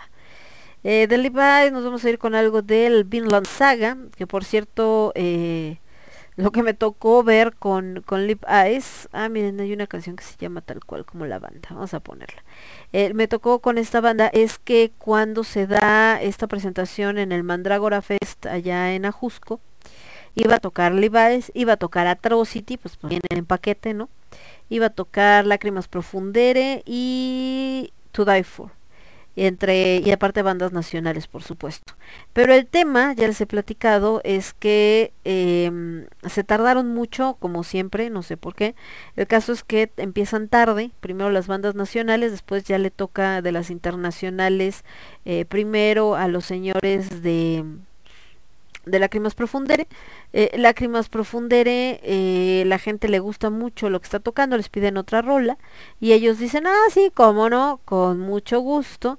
El tema es que Liv Ice ya estaba así como que desesperado porque, eh, pues no sé cómo compraron su avión o cómo estuvo el asunto. El caso es que eh, pues sabían que ya se tenían que ir, entonces estaban así como que histéricos de a ver a qué horas y parece, parece, a nadie le consta, ese es así de estas ondas de... Eh, de me contaron, me dijeron, supusieron, etcétera, que eh, apagan el sonido de, de Lágrimas Profundera cuando estaba media canción como una manera de presionarlos para que ya se bajaran del escenario. Entonces, cuando se baja Lágrimas Profundere muy enojado, porque en verdad estaban muy enojados, ¿no? Haciendo casi casi mentando madres, etcétera. Eh, sube Atrocity a conectarse precisamente en, en esta onda de, de empezar a tocar y en lo que Atrocity está probando sus equipos y está viendo cómo conectarse y todo el show, de repente casi casi dan el primer guitarrazo y todo vuela. Y entonces ahí el mito urbano que hay alrededor es que fue venganza de Lacrimas Profundere, que Lacrimas Profundere hizo que volaran los equipos precisamente para, para que no pudiera tocar Atrocity. El caso es que se tardan mil años tratando de hacer jalar nuevamente todo este rollo, eh, nunca lo logran y entonces de plano Live Eyes y Atrocity dicen, no saben que nosotros ya nos tenemos que ir, ya no vamos a tocar, salen al escenario a decir, ¿no? Que híjoles jóvenes, qué pena nos da su caso, pero que creen que nosotros pues ya nos tenemos que ir, gracias, bye. Entonces, eh, pues ya no tocamos, los queremos mucho, cuídense, y obviamente la gente, ah, para esto pues todo este tiempo que, que estaban tratando de arreglar, porque se fue la luz en todos lados, eh, tratando de arreglar la gente histérica, ya estaban rompiendo cosas, ya saben, ¿no? Hicieron fogatas, bueno, un desmadre. El caso es que eh, para tratar de calmar las aguas, y les digo literalmente para despedirse, porque la neta sí se pusieron en ese plan como de, yo no sé, nosotros ya nos vamos. Em, sale, salen Lip Christine y su marido, eh, el líder de Atrocity, a decir que, híjole, pues muchas gracias, los amamos, los queremos, pero esto ya no jaló, así que ahí nos vemos, pues la gente obviamente muy enojada, así como casi casi nada, porque muchos iban por Levi's precisamente. Y entonces eh, se ponen a cantar a capela un cachito de una de las canciones que les voy a poner, que es precisamente eh, la de Shout, una versión de Atrocity con Lip Christine. Tratando de calmar, la gente por supuesto no se calmó, se pusieron peor, pero pues esto les valió madres y se largaron. Y entonces el que salió más borracho que cualquier teporochito que se puedan encontrar en la calle fue el buen Happy, líder de To Die For. Y él fue el que empezó a cantar, dijo, yo sí canto, chingue su madre, ¿no? Y entonces ya empezó a cantar y creo que se aventó pues todo el tiempo que le hubiera tocado a Atrocity y a Levi's, pues lo agarró To Die For. ¿no? Más aparte de lo que se había retrasado por esta situación que les digo de la luz. Entonces ahí pues el, el héroe de la noche fueron ellos porque no se podía sostener en pie de todo lo que se había tomado antes de subir al escenario. Pero igual cantó bien chido, igual hicieron un buen espectáculo y entonces como que la gente al menos dijo, bueno, no me fui en blanco, pero bueno, es toda esta historia. Todo esto se los cuento porque vamos a poner justamente un bloque de música de esta familia. Primero Lip Christine, de su material en solitario, de su disco Enter My Religion, eh, la canción que le da nombre al disco, Enter My Religion. Después nos vamos con Lip Eyes, que es el proyecto principal de Lip Christine, de donde sale vocalista de esta gran banda, con esto que se llama Lip Eyes, es decir, el nombre de la banda. Y cerramos con su marido, el buen Kroll, eh, Alex Kroll, esto que se llama Atrocity, donde cantan Shout acompañados precisamente de Lip Christine. Y regresamos. Yo soy Lemon, esto es Cornucopia 2.0 y lo escuchas únicamente a través de Radio Estridente. Regreso. Estás escuchando Radio Estridente.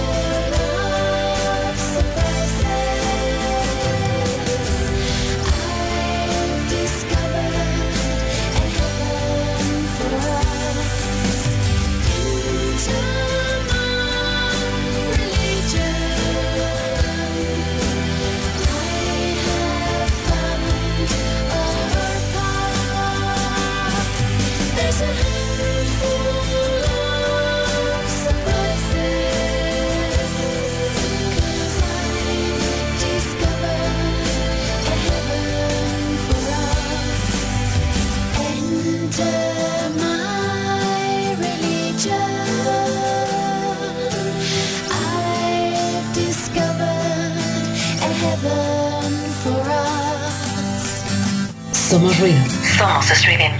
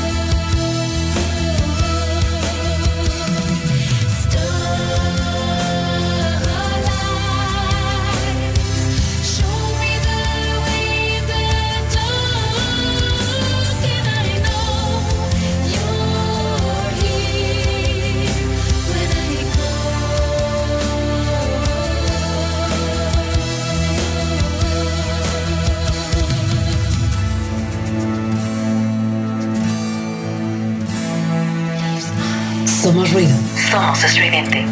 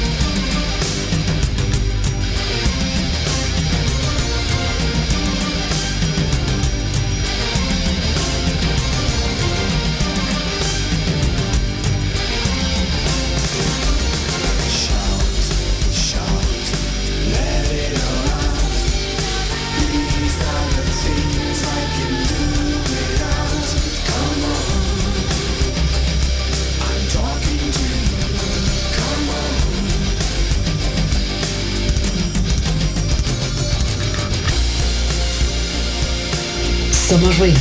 Somos estridente.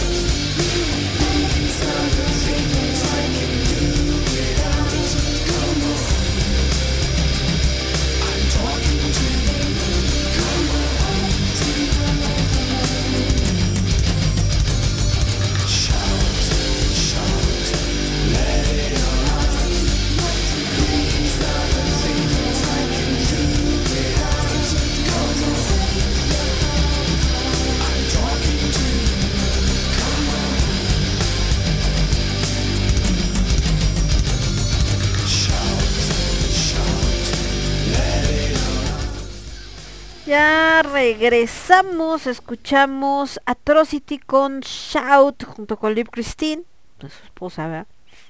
Liv Eyes con la rola del mismo nombre, Liv Eyes, y Liv Christine en su trabajo como solista del 2006 en Turner Religion. De el disco de el mismo nombre. Entonces, bueno, eso es parte de lo que escuchamos en este bloquecito. Por acá está, bien si tenemos algún comentario, pero parece que no, todo está en orden. Por acá el buen Cas que estaba poniendo, el buen Alucard, que algo me había comentado, pero creo que ya, ah, sí. Dice, yo sí sé, llegaron puros criminales proscritos y gente ignorante que no tenían capacidad para reconocer todos esos aspectos. Solo vieron un puñado de aborígenes paganos incivilizados para sus estandartes.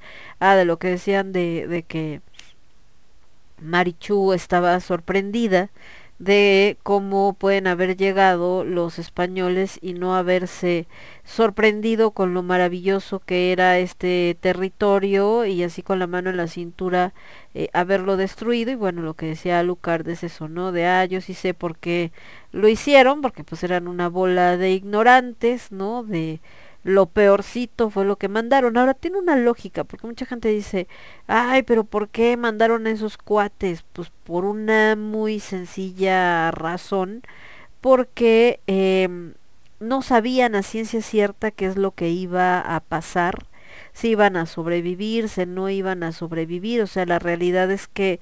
Eh, recordemos simplemente que Cristóbal Colón su intención no era descubrir un nuevo continente, su intención era eh, encontrar una nueva ruta eh, como más eh, amigable para llegar a las Indias porque finalmente estaban haciendo negocios con esa zona, era una competencia mercantil después de todo con otros países como Inglaterra, siempre España e Inglaterra estuvieron mucho con este rollo de estar compitiendo constantemente y entonces justo buscando esta esta competencia, ¿no? Bueno, más bien tratando de ganar esta competencia es que dice, ¿sabes qué? Vamos a buscar que haya una nueva ruta donde pues, nosotros tengamos ventaja para poder derrotar a los ingleses, ganarles el el business y por ello es que era pues realmente la, la intención de, de este cuate.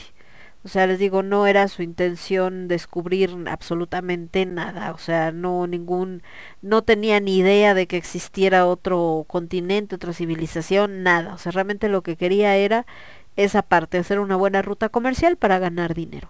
Tan. Entonces, cuando Colón se da cuenta que existe un nuevo mundo y regresa con la noticia a España, pues obviamente a, eh, pues a esta gente le brillan los ojitos, porque finalmente de eso vivían estos grandes imperios para poder eh, conquistar nuevos territorios. Y el resultado es que deciden mandar a gente para tratar de conquistar este nuevo territorio, pero eh, igualmente como no sabían todavía qué iba a pasar, cómo iba a estar el asunto, etcétera, etcétera, pues no iban a mandar a gente que le doliera perder, ¿no? Entonces, ¿qué hacen? Pues sacan a tipos en la cárcel que ya estaban eh, condenados a muerte y dicen pues total si por algo se hunde el barco los matan en el enfrentamiento con los nativos lo que sea pues no se pierde gran cosa y entonces eh, si se logra ganar pues ya la hicimos no les damos su libertad para que porque era gente que, pues, estaba en la cárcel no y te digo estaban condenados a muerte. Eh, les ofrecemos que si logran sobrevivir pues van a tener su libertad y aparte van a vivir eh, como reyes en este nuevo territorio bla bla y ya este, estos cuates pues no tienen nada que perder, así que seguro van a decir que sí. Entonces, pues efectivamente, como dice Alucard, pues la gente que llega a nuestro territorio, pues era gente muy ignorante, gente de la más baja calaña, no era como lo mejorcito de España, y por lo mismo, pues obviamente les venía valiendo sorbete lo que había aquí de cultura, mientras a ellos les dieran lo que les habían prometido, que era dinero y libertad, pues realmente lo demás los tenía muy sin pendiente. Entonces, pues desgraciadamente, pues esa fue una de las razones. Por eso cuando empiezan a llegar acá los eh, primeros sacerdotes, y sobre todo cuando llegan los jesuitas, y que pues finalmente por eso los corre la Iglesia Católica, ellos sí estaban, eh, pues los jesuitas son conocidos por ser eh, esta vertiente de la Iglesia Católica que es como la más culta.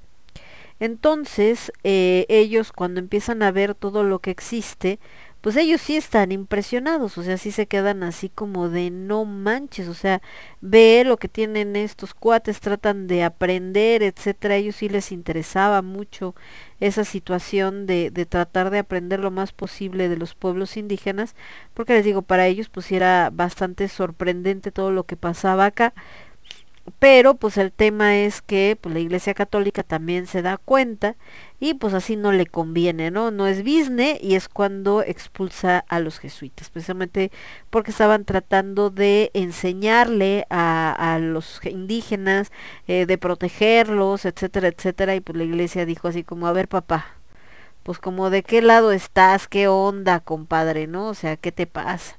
Entonces, pues bueno, desgraciadamente pues es parte de esta de esta tristeza en la historia de, del México antiguo, pero pues también es parte de los que nos lleva a ser quienes somos hoy, de otro modo probablemente quién sabe cómo se hubieran dado las cosas, pensando alguien dice, imagínate que nos hubieran conquistado los ingleses, pues si nos hubieran conquistado los ingleses a lo mejor ni siquiera estaríamos aquí, porque mientras España aún con todo conservó a mucha de la población, o sea, a pesar de que hubo masacres y todo, conservó parte de la población indígena y lo que les comentaba, ¿no? Que incluso a estos caciques de diferentes territorios, pues les eh, mantuvo sus títulos nobiliarios, vamos a decir, porque a ellos les convenía para dar esta idea como de este nuevo pueblo aliado a España.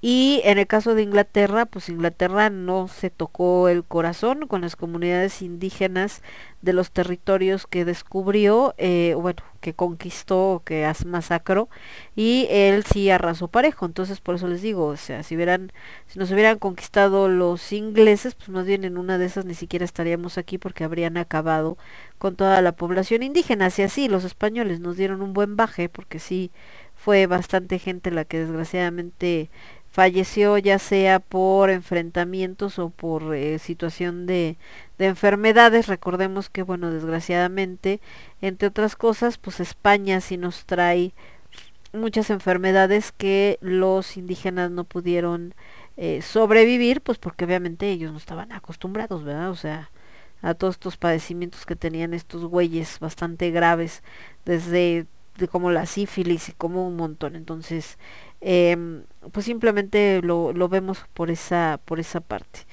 Pero, en fin, eh, volviendo a esto que estábamos diciendo de estos cuates de Atrocity Live y demás, que les digo que a mí me toca en este evento de Mandrágora Fest, que la verdad fue un desastre, tanto así que pues por eso no se ha vuelto a hacer, ¿verdad? Fue una verdadera pena. Pero pues al menos la pasamos bien, ahí echando desmadre con los amigos, muriéndonos de frío, porque aparte era finales de año y con el frito que hace en el Ajusco ya se imaginarán. Volviendo a esto que decíamos del programa de Cornucopia y todos estos temas que tenemos. Les decía que todo lo que tiene que ver con el esoterismo muchas veces llama la atención, aunque también está eh, muy satanizado. En el caso de lo que es, por ejemplo, eh, la astrología, la astrología ha perdido eh, mucha credibilidad y mucha gente eh, lo toma a guasa, incluso ahorita algunos hasta se han hecho famosos con el tema de, los horóscopos y hasta tienen su show, ejemplo, este argentino que se llama Fede algo, no recuerdo su apellido, y él justo empieza a subir sus videos en YouTube de los signos y entonces hace esto y en una producción bien sencilla, ¿eh? así de los signos tomando mate, porque es argentino, ¿no? Y entonces nada más poniéndose un papelito en la cabeza para representar cada signo y actuando ciertas situaciones es como se convierte en la figura que es hoy y ahora pues ya da este shows de stand up en vivo ya presenciales ahora que está regresando Argentina a una vida, pues entre comillas, más normal, ¿no? Porque si económicamente a nosotros nos afectó a los ar- argentinos, no se imaginan la joda que les acomodó bastante eh, severa donde se devaluó su moneda de una manera exagerada y eh, en este momento pues el pobre Argentina está de verdad que se lo carga el payaso. Pero bueno, el caso es que les decía que esto tuvo que ver mucho con la cuestión de los horóscopos, por esto que les digo de que llama mucho la atención. Mucha gente busca, aunque no crea, o sea, que digan, ah, yo no creo en esas cosas, pero bien que en cualquier revista, cuando ven que están poniendo los horóscopos, lo primero que hacen es así como, ay, voy a ver qué dice para mi signo, ¿no? O que ponen, este, no sé, eh, cáncer y Cáncer y Virgo, este, y vamos a ver las compatibilidades, ya están todos entrando a la página. Eh, ¿Qué signos son los más enojones? Ya ahí van todos a ver si está el suyo. ¿Qué signos son los más no sé qué? Ya ahí van. Este, los horóscopos eh, con el anime, ya ahí van a ver cuáles corresponden. Entonces, les digo, crean o no crean, es algo que siempre va a llamar la atención. ¿Por qué? Porque el ser humano eh, está obsesionado desde toda la vida, aunque diga que no, con la cuestión del futuro y añora, aunque no lo diga abiertamente, el que eh, el futuro se arregle mágicamente y que venga así casi casi de la como en las películas de la noche a la mañana te avisen que ay te ganaste la lotería no que tú nunca juegas lotería y que entonces ya eres millonario y entonces ya vas a llevar otra vida y entonces y entonces en el horóscopo como nuevamente te dice ten cuidado con gente muy violenta o este hoy en esta semana alguien que quieres mucho te va a entonces, esta sensación como de poder dominar el futuro, es decir, poder saber qué es lo que va a pasar, eh, pues es bastante embriagante para el ser humano y por eso eh, pues lee el horóscopo y por eso va a ver el tarot y por eso anda en cualquier otra cosa que se le atraviese, llámense runas o cualquier otra este magia, que es como se les llama. Pero es eso, la necesidad de saber o de controlar eh, nuestro futuro, saber qué es lo que por una o por otra circunstancia va a pasar en nuestra vida. Eh, en el caso de lo que es el zodíaco, les decía que desgraciadamente para muchas personas ha perdido mucha credibilidad porque eh, se ha convertido en este horóscopo de feria. ¿A qué me refiero? A que solamente tomando en cuenta el signo solar, es con lo que hacen toda eh, su predicción para la semana o para el mes o para lo que sea de cada uno de los signos. Y por eso muchas personas en el momento en que lo leen dicen, ah, pues es que esto como que sí me suena, pero aquí no nada que ver conmigo, no soy yo, este, entonces no me parezco a mi signo, que es lo que mucha gente dice, ay, no, son puras jaladas porque yo soy signo tal y la verdad es que nada que ver, ¿no? Entonces, están mintiendo o este o no saben o la verdad es que eso no tiene nada, no afecta, ta ta ta. Porque pues mucha gente se queda con el horóscopo por encimita, que es el que conocemos, donde les digo tal cual solamente toman nuestro signo solar y en base a ese sacan predicciones o historias o lo que sea. La realidad es que el zodíaco es mucho más complicado. Por eso muchos eh, psicólogos que se precien de serlos y que se digan eh, psicólogos eh, profesionales difícilmente van a o sea, sí pueden trabajar en eso porque obvio es un buen trabajo. Por ejemplo, cuando una revista te habla y te dice, quiero que escribas los horóscopos de la revista, pues por más que tú sepas que son más literatura que un este que una predicción real, pues de que es lana es lana y la lana paga las cuentas, ¿no? Pero eh, normalmente pues no los van a ver que anden presumiendo eso de que trabajan en X o Y revista y tampoco se ponen a este a decir que todo lo que ponen es verdad porque les comentaba mi maestro de hecho con quien aprendí la primera vez eh, tarot él es escritor y él decía que en algún momento trabajó para una revista con un nombre de mujer eh, siendo el que hacía los horóscopos, pero que realmente para él esos horóscopos pues eran más literatura que astrología porque eh, pues obviamente no, no determinan lo que te va a pasar. Eh, ¿Por qué van a decir, ay, pero cómo te gusta la astrología y estás diciendo que no son ciertos?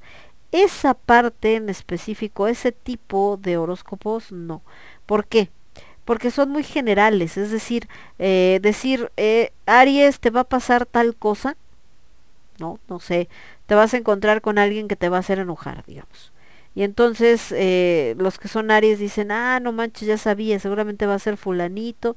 Y cuando no sucede, ¿no? Que fulanito te haga enojar o te das cuenta de que nadie te hizo enojar y dices, no, pues creo que a lo mejor así le, le falló o no corresponde y de hecho viene el desencantamiento. Aquí el tema es, yo no puedo decir que a todos los Aries eh, les va a pasar X situación o se van a encontrar con X situación porque sería eh, pues muy arriesgado por no decir absurdo en el sentido de que eh, pues hay millones de gente que tiene el signo Aries y que no viven en Ciudad de México, bueno, no viven en México de entrada, ¿no? Como país, y menos en la Ciudad de México. Entonces lo que alguna vez platicábamos, eh, no solamente el decir nací en tal día, ya te ayuda a este que saques el horóscopo, porque tiene que ver no solo el día que naciste, sino también tiene que ver eh, en qué posición estaban diferentes planetas al momento de tu nacimiento para poder determinar ciertas cosas de la personalidad. Entonces, em, al poner eso de, ay Aries, te va a pasar esto, o Aries, tienes que hacer aquello, estoy hablando como muy, muy general. Es como decir, eh, mexicanos, pues, mexicanos somos millones de diferentes edades, grandes, chiquitos, medianos, y el dar un consejo en general a los mexicanos pues, es un poco complicado considerando que no va a reaccionar o no piensa igual un niño que una persona de la tercera edad. Entonces, más o menos así es el horóscopo. Es como, eh, bueno, este horóscopo de revista, que es como si yo me pusiera a dar un consejo para todos los mexicanos en general o para todos los colombianos, o decir, hay mujeres, refiriéndome a todas las mujeres sin conocer su circunstancia particular que a veces las hace reaccionar de tal o cual manera ante eh, ciertos planteamientos. Entonces así está también este asunto del horóscopo. Por eso es que muchos pues ya ni siquiera se ponen a pelear con la gente porque cuando dices, ay me gusta la astrología, no falta desde el que dice eh, sácame mi carta astral, por favor, necesito saber, que está chido, digo, padre, y aparte así uno aprende, pero también están los que casi casi te ven feo de no te me acerques, no, bruja maldita, me va a querer engañar, hasta los que te ven con estos aires de superioridad y suficiencia, de eh, son este pseudociencias, no tiene una base eh, científica, este eres un est- estás fomentando la este, lo que es la, este, la ignorancia, etcétera, etcétera. Y dentro de otras cosas, por supuesto, también eh, este hecho de que eh, la gente eh, pues lo utiliza como, como arma, o sea, esta parte donde les digo que, que los horóscopos no se parecen ni nada, o que no tienen nada que ver, y dicen, ya ven, ahí está, ¿no? Yo soy tal y esto no coincide, esto tampoco es tampoco, entonces todo esto de los horóscopos no es cierto, más bien está incompleto. El tema es que mucha gente tampoco quiere aprender, o sea, cuando de repente dices, oigan, hay un curso de astrología, eh, son tantos meses y ya desde ahí es así como de, ¿cómo meses? No, qué flojera. Eso sin contar, por supuesto, también el recurso económico y que más en esta época, pues sea complicado por la situación que ya todos conocemos, ¿no? Del famoso eh, COVID y que ha hecho que muchas personas pues pierdan eh, su trabajo y otras que pues han tenido que replantear eh, la vida completa, ¿no? De y ahora qué hacemos, a qué me dedico, de dónde saco lana, ya me corrieron de aquí, ya me corrieron de allá. Yo lo que platicábamos el otro día y les decía, esta presión que en su momento muchos de la generación X, que no somos boomers, señores, porque ya los millennials agarran parejo de, ok, boomer, y tú así de, a ver, mijo, un boomer es un ancianito, con quien tú estás peleando, con quien estás acá diciéndole de cosas, no es un ancianito, entonces no es un boomer, seguramente es alguien de la generación X. Y hay que tiene, no, hay mucha diferencia. De entrada, ¿por qué los boomers se llaman así? Porque justo nacen al final de la Segunda eh, Guerra Mundial, la gran mayoría, y pues fue como este rollo de la esperanza de, ay, estamos vivos, hay que celebrar que estamos vivos.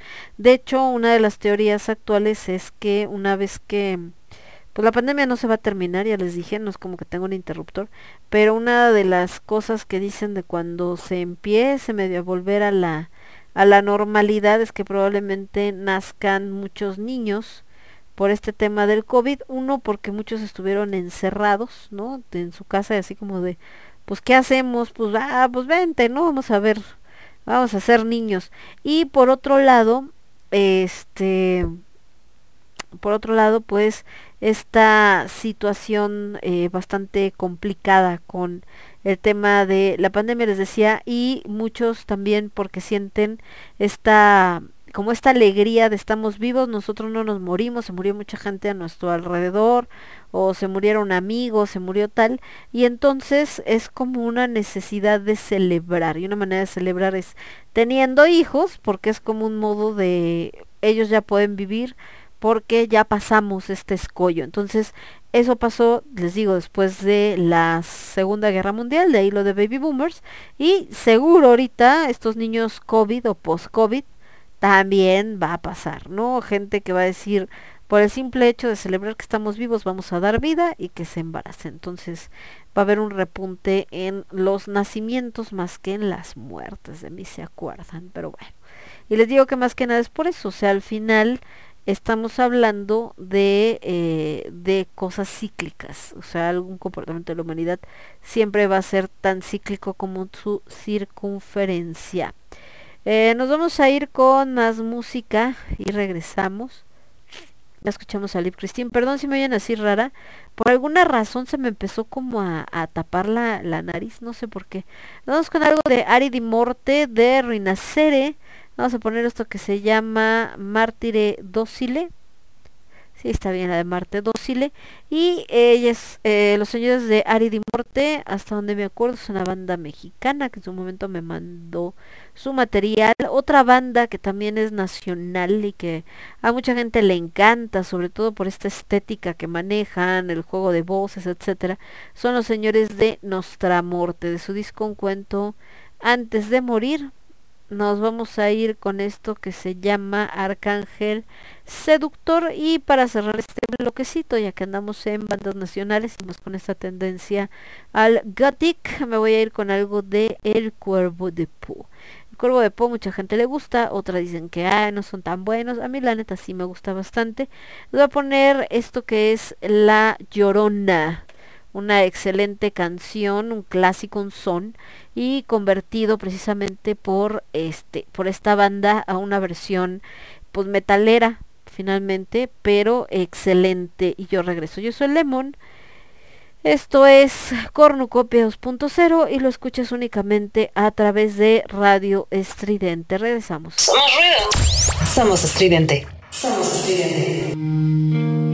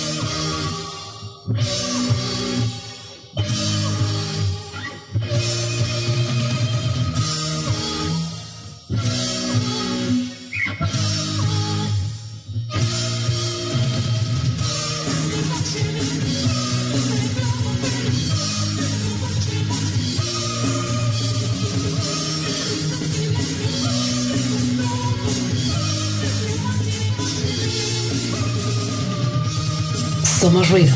Somos estridente.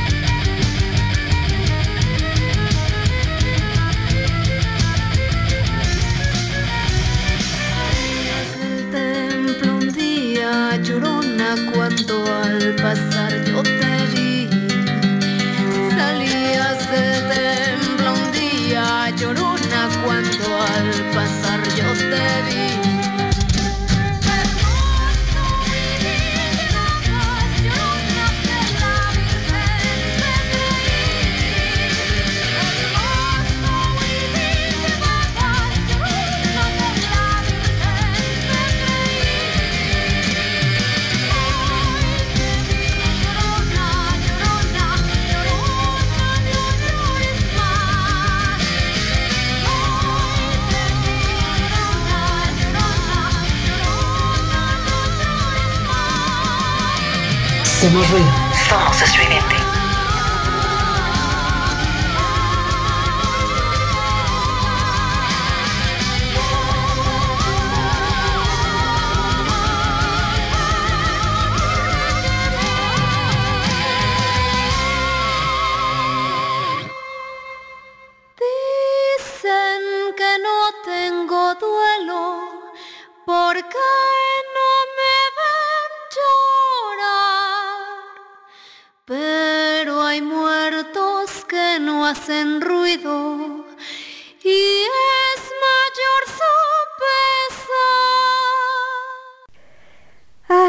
canción. Ya regresamos. Escuchamos a El Cuervo de Po con esto que se llamó La Llorona, Nuestra Morte con Arcángel Seductor y los señores de Ari di Morte con esta rolita. Es que aquí aparece como pista 6. Ahorita les digo cómo se llama. Esto que se llamó del álbum Rinacere se llama Mártire Docile. Entonces ahí está. Estas dos bandas mexicanas. Digo que el Cuervo de Po, pues mucha gente ya saben de. Ay, no, es que no son tan buenos. Es que les hacen como mucha calle. A mí, la neta, sí se me hace una banda bastante buena. Los chicos de del Cuervo de Po. Y desgraciadamente creo que seguimos con este rollo de las em, envidias y todo esto dentro de la escena y que bueno desgraciadamente a la larga pues eso lo único que ha provocado es que la escena no crezca que las bandas eh, no tengan buenas oportunidades y bueno desgraciadamente que siga ahí este pues en lo profundo no ni modo, en fin. Y bueno, que está en otros géneros como era este famoso género urbano. Apenas veía una convocatoria de estas que suben así, ya saben, de, de este rollo de mm, este ¿cómo se llama esto? de mm, ah, de las convocatorias que hacen también para para bandas y demás, dice por acá Cas, dice, y la rubia que me anda sacando en el trabajo, entonces no se dará, no, mi querido Cas, es que ya ven que había un comercial que decía eh, de estos este, líneas esotéricas, eh, decía, este, con usted trabaja una, bueno, con tu marido trabaja una mujer rubia. Sí, sí, ten cuidado porque te lo estás sacando, famosísimo. Y había un cuate, de hecho en Coyoacán, que yo creo que ya falleció muchos años, que también cuando llegabas a Coyoacán se volvió tan icónico que ya todo el mundo, aunque nunca le hubiera leído las cartas, sabías de la existencia de ese hombre porque estaba sentado ahí en la plaza y decía, te leo la mano, te leo las cartas, te digo dónde vive la otra para que te la vayas a madrear. Entonces eh, se volvió muy famoso por esa manera de, de anunciarse, que es también pues muy mexicano, esta figura del merolico, pero al estilo al estilo nacional. Bueno, entonces les decía de estos chicos de, del cuervo y esta parte de la escena que les decía que hacía una convocatoria donde decía que necesitaban eh, grupos para, no sé si para un evento, una filmación, algo así, pero decía de género, de cualquiera de los géneros urbanos, dije, ah, chingada, ¿cuál es? Cualquiera de los géneros urbanos, y entonces venían así uno que era este, ay, cham, champeta, este, urbano champeta, y otro que era este, ay, no me acuerdo, unos nombres bien extraños que dije, ah, chinga, ¿y eso qué es o qué no? O sea, dije, ¿de cuándo acá? ¿Qué, esos géneros quiénes son? ¿Quién los inventó? ¿Qué pedo? O sea, de verdad eran unas ondas muy raras.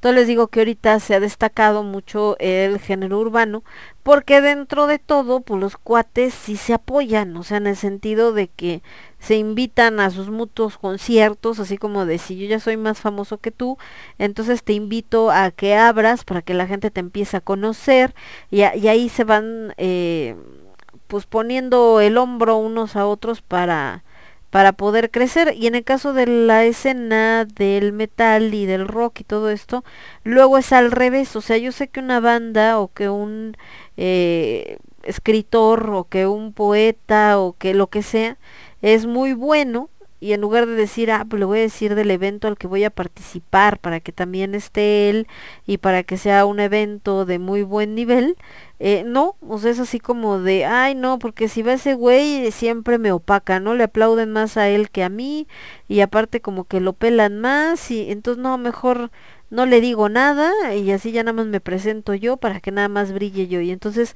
el evento pues de repente tiene pudiendo tener un mejor nivel de calidad, por ejemplo en la parte musical o en, les digo en la parte literaria, la parte de performance, lo que sea, pues resulta que no porque la persona que tenía esta posibilidad de invitar a, a, este, a un buen exponente, pues no lo hace porque les digo, le entra este de no, porque entonces va a brillar más que yo, no, porque entonces se van a, van a aplaudirle más que a mí y pues como que eso no lo puedo soportar. Entonces, esa es parte de la tristeza, les digo, dentro de la, de la escena. Estas envidias que desgraciadamente pues han derivado en un montón de gente que podría estar eh, brillando y que bueno no lo hace justo por esto que les digo, o sea, por esta parte de no lo invites, no le digas, mejor lo aislamos, o es que fulanito habló mal de mí, es que menganita habló mal de mí, y que desgraciadamente también ha hecho que muchas personas eh, tengan que alejarse incluso hasta de las redes sociales. Por ejemplo, eh, este estos famosos haters, ¿no? Eh, no solamente dentro de la escena, hay en todo lo que sea fandom, o sea, todo aquel que se considere fan de algo, de repente caen en este en este comportamiento bastante tóxico. ¿Por qué se los menciono? Porque justamente ahorita que están con todo esto de los estrenos, ya saben que no falta la gente mala leche, jodona. O sea, yo entiendo, a mí también me parece ridículo las personas que de repente dicen, al que me haga spoiler lo borro del Facebook y casi casi, si me hacen spoiler no les vuelvo a hablar en su vida y que se ponen bien intensos porque alguien hace un comentario sobre una película de estreno que no ha visto. O sea, sí a mí se me hace muy extremo porque se me hace tonto, no, no veo yo cuál es la pérdida de valor en la película si sabes qué va a pasar de antemano, porque una cosa es que lo sepas y otra cosa es que lo veas ya en pantalla. Pero, sin embargo, pues está bien, o sea, respeto eso y digo, pues no quieren saber qué va a pasar, no les gustan los spoilers, pues está bueno, ¿para qué? También, o sea, qué necesidad también de algunos por a fuerzas estar jodiendo a la gente de como yo ya la vi te voy a decir qué pasa porque te quiero hacer spoiler nada más para fastidiarte eso también se me hace muy mala onda. Apenas justamente vi a alguien que subió un post así que decía este eh, spoilers de Spider-Man, ¿no? De esta que estrenaron, que bueno, platicábamos esto de que hasta se pelearon los boletos y todo. Y entonces hasta los enumera de pasa esto y pasa esto y sale este y sale este otro de acá y acá sucede tal cosa. Y entonces dije, o sea, en buena onda. Eh, y todavía así como burlándose, como de, ay, soy bien malote. Pues no, no eres bien malote, eres patético. O sea, ¿Por qué? Porque eso este, ni te ayuda a ti en nada y de verdad que ganas nada más de estar chingando a la gente, porque no hay otra palabra, es nada más ganas de estar chingando. Pero volviendo a esto que decíamos de las películas que se estrenan y que bueno están eh, presentando en este rollo de, de, de, los éxitos y de los estrenos, pues eh, están sobre todo estas películas por supuesto de de superhéroes, ¿no? Y de este de los fandom, pero les decía esto de los haters porque entre ellas viene una nueva película de Harry Potter, en este caso específico de animales fantásticos y dónde encontrarlos o algo así se llama, no soy muy fan de Harry Potter, pero eh, ahí el tema fue que hay un personaje que estaba interpretando y estaba interpretando muy bien eh, Johnny Depp, que no me acuerdo el nombre, es algo con G.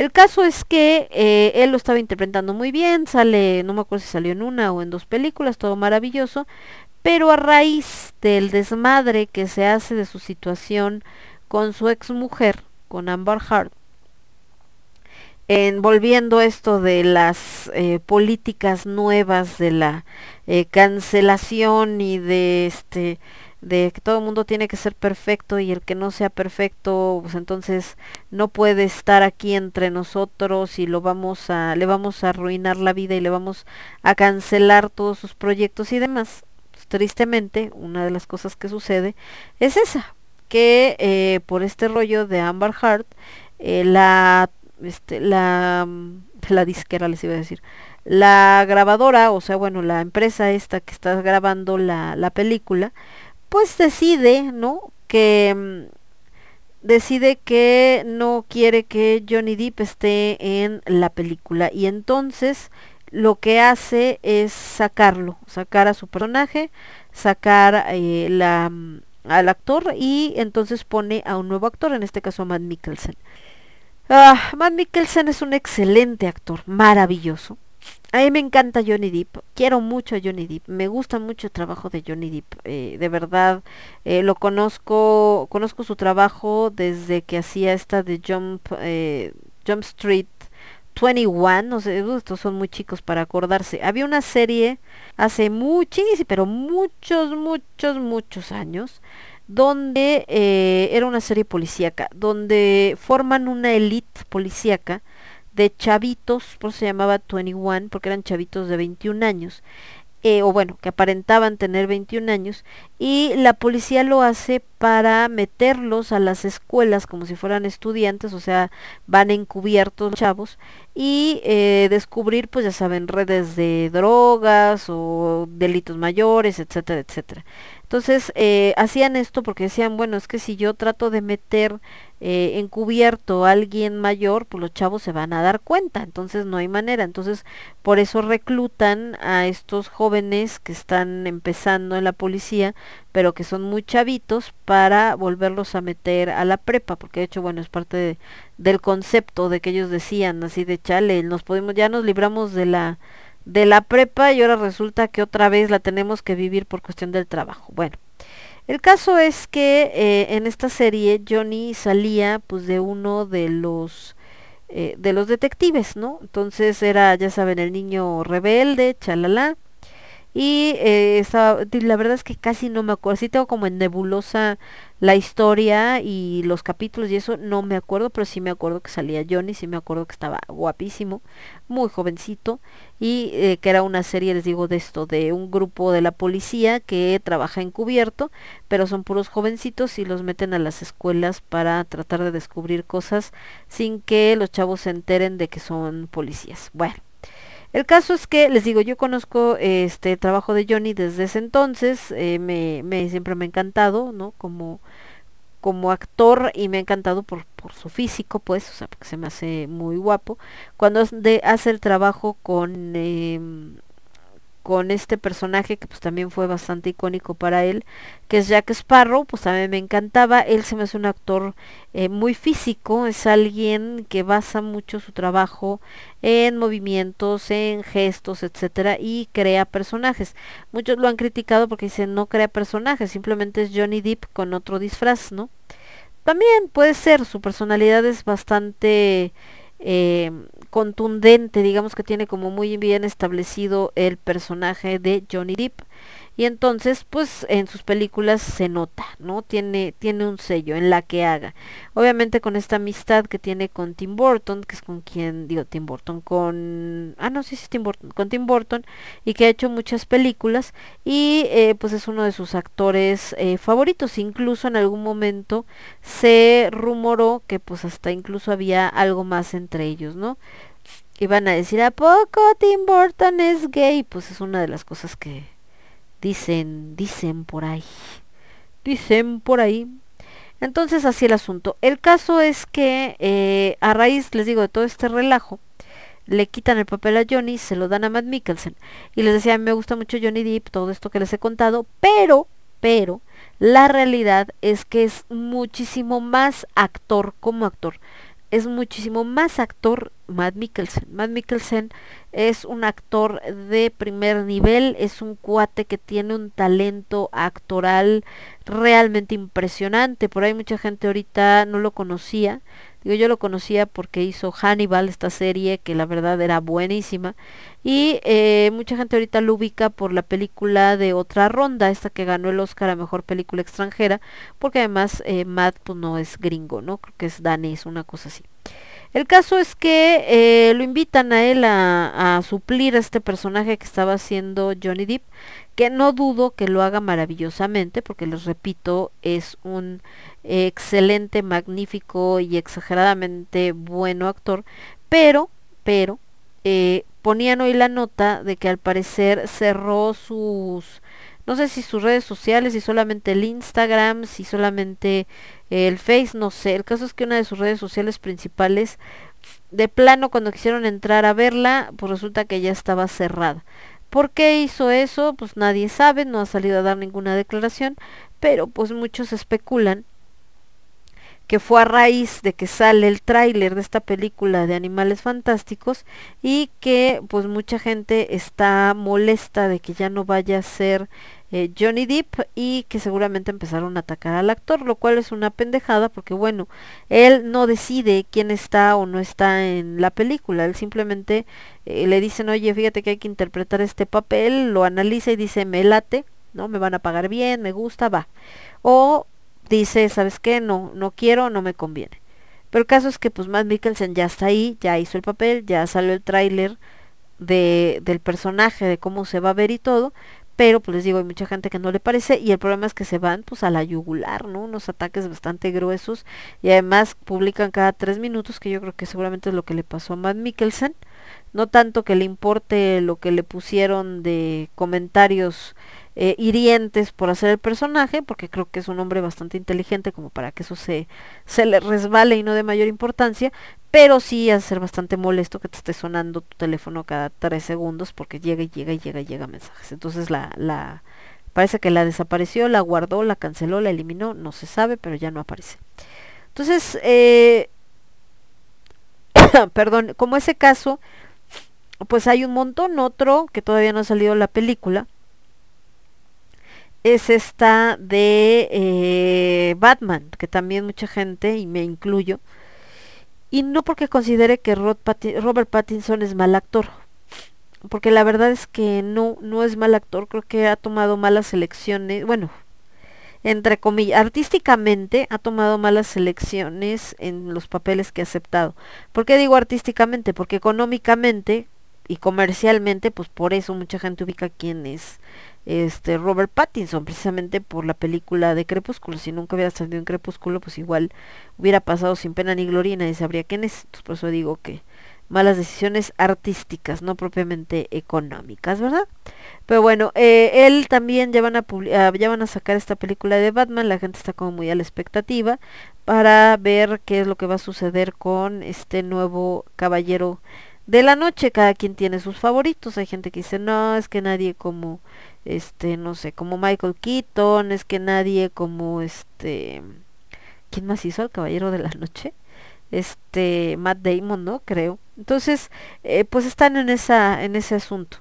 Eh, por otro lado, les decía esto a referencia de esto de los haters que desgraciadamente son el pan de cada día con el tema de las redes sociales y también desgraciadamente hay mucha gente que no lo soporta. O sea, hay gente que sí de plano cuando ve que le mandan algún mensaje negativo o que le ponen algo eh, acá agresivo, no lo soporta y se quiebran. Entonces, pues lo importante es no pelar. Y bueno, todo esto vino porque estaba acordando de el cuervo de poke, luego hay gente que los critica que les decía que las escenas se pelean y hasta la fecha apenas me tocó, creo que si les conté, ver esta pelea de dos eh, chicas que supuestamente eran así como acá súper amigas de piquete de ombligo que se iban a las borracheras bien chido acá y todos juntos ya y tú y yo somos uno mismo, uo, uo, y ahora de su última peleita hasta de ratera estaba acusando una a la otra y la otra diciendo así como de, eh, no fue eso, fue que vi que te estás comunicando con eh, con mi exnovio y que este tiene una conversación más allá de lo que se considera eh, normal y bueno ya saben acá. Y luego eh, en la escena es así o sea de repente llegas a un evento te encuentras a alguien, lo saludas y de repente te volteas y ves a otro y lo saludas y con el que estabas se te desaparece y tú así como, ¿qué pasó? Y ya cuando lo encuentras, oye, ¿qué onda? No, es que ese fulanito me hizo, me tornó, oye, pues es tu super cuate, sí, pero ya no. Y entonces es un pasadero de bandos. Ahorita me acordé, por eso que les decía de mantener bajo perfil y todo, lo de los haters, y por eso estaba platicando lo de Matt Mikkelsen, eh, una amiga que también pues ella su trabajo es vender a través de internet y muchas cosas y bueno resulta ser que ella eh, después de una relación pues relativamente larga con un personaje de la escena de, de una de las bandas de gótico pues por lo que ustedes gustan y manden termina la, la relación. De repente se reencuentra con un chico que siempre fue su crush para quien no sepa qué es eso de crush, es alguien que te gusta, pero que por una u otra cosa eh, no le hablas, o sea, o, o no sabe que, que, que, te gusta, etcétera, etcétera. Y entonces es alguien que pues o admiras desde lejos o, eh, o tienen relación solo de amigos, etcétera. Entonces, bueno, precisamente eh, esta chica se encuentra con, con este chavo, un DJ, que les digo había sido su crush de, de mucho tiempo después de esta relación eh, fallida con este otro personaje y el caso es que en este reencuentro o sea ellos sí se hablaban y todo pero ella pues no, nunca habían sido novios ni nada solamente era así como de ay me gusta pero híjole pues nunca se dio por por lo que sea, no porque él tenía pareja o por cualquier cosa. El caso es que cuando se encuentran, bueno, ella no tiene pareja, él tampoco, y dicen, pues, pues hay que intentarlo. Y con tan buena suerte que la verdad, eh, pues ella muy contenta, feliz, emocionada, porque pues la relación iba viento en popa, todo maravilloso. Y de repente, lo que nunca falta, pues por ahí una exnovia de este chico, pues se pone bien intensa. Y entonces le empieza a mandar mensajes así como de, eh, qué onda y este fulanito está conmigo, ¿no? Y mientras el chavo estaba ahí con ella y así como de, ah, pues entonces tiene el poder del desdoblamiento, este, eh, estelar, ¿no? Porque dices que está contigo, pero pues está dormido aquí al lado mío, entonces no sé cómo le hace pasar en dos lados al mismo tiempo, en fin. caso es que la chava, les digo, se pone bien loca, bien intensa, y eh, ella, esta amiga, a pesar de que ella, pues les digo, vende por internet y todo, pues supongo que por salud mental, porque además eh, dentro de pues este proyecto de vida que está haciendo con este chico queda embarazada, eh, decide pues alejarse de todo, alejarse de las redes, alejarse de todo este rollo y mantenerse en un perfil pues bastante bajo, solamente con su página de ventas eh, abierta, pero realmente pues vendiendo muy poco, ¿no? Alejándose incluso de los eventos, de las actividades públicas, ella era bastante activa en ese sentido y dejándolo como un poco de lado, les digo, por esta parte de salud mental. Entonces, digo, lo respeto, pero pues qué triste, ¿no? O sea, qué triste que eh, una persona no puede aceptar que una relación que tenía pues ya se terminó, ya gracias bye, ya no hay nada, ya no te quieren o ya no de esa manera que tú quisieras y pues ni modo, pues next, cada quien sigue su vida y se acabó y tan tan, pero pues no, o sea, hay gente que no lo ve así, hay gente que les digo todavía se se aferra y peor pues hay gente que eh, pues sí se pone bastante se pone bastante loca y desgraciadamente pues esto conlleva incluso a veces a enfrentamientos o que gente digo esta amiga pues es bastante centrada entonces por eso dijo pues nada más me alejo y ya y todo bien pero pues también hay gente que no lo soporta y hasta se quita la vida, ¿no? Entonces está grueso. Bueno, vamos con música las últimas de la noche, me voy con Nemesis, The Way I Feel. Y después nos vamos con Mago de Oz y esto que se llama Satanael. Y yo regreso con ustedes en un segundito. Yo soy Lemon, esto es Cornucopia 2.0 y lo escuchas únicamente a través de radio estridente. Ruido. Somos estridente. Somos estridente. Cannot seem to reach you. Although you're so close now, I'm moving round in circles. Come to me, to me.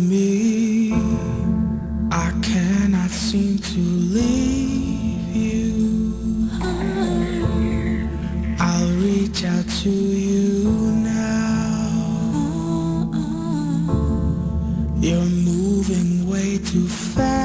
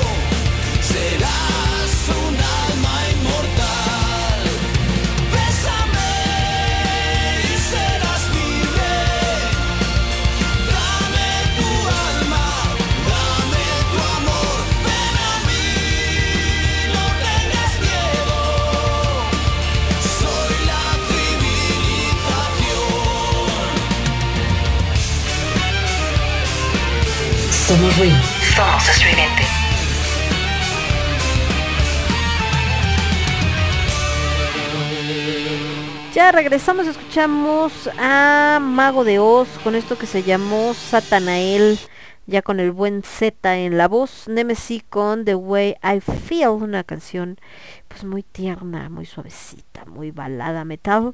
Y con esto terminamos el programa. La próxima semana, pues por supuesto ya con todas las secciones tal cual, pues ahí tenemos parte de la información que nos va a pasar el niño Cas en esto que será eh, eh, curado de olvido, ¿no? Platicándonos de estos rincones de la ciudad para que en el momento en que ustedes quieran los puedan ir a visitar. Les digo, la verdad es que vale mucho eh, la pena. Nuestra ciudad está llena de grandes sorpresas. Somos una somos una ciudad en verdad con muchísima historia. Eh, pasa, hoy me pasó, al rato le subo la foto eh, que llevé a mi mamá, a, acompañé a mi mamá a la vacunación y le tocó en Atizapán, que es Estado de México.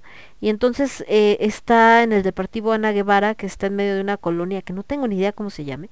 Pero en verdad unas zonas que dije, esto existe. O sea, ¿qué calle está de San Francisco, empinada? No, no, no, no. O sea, una calle que desafía la física neta.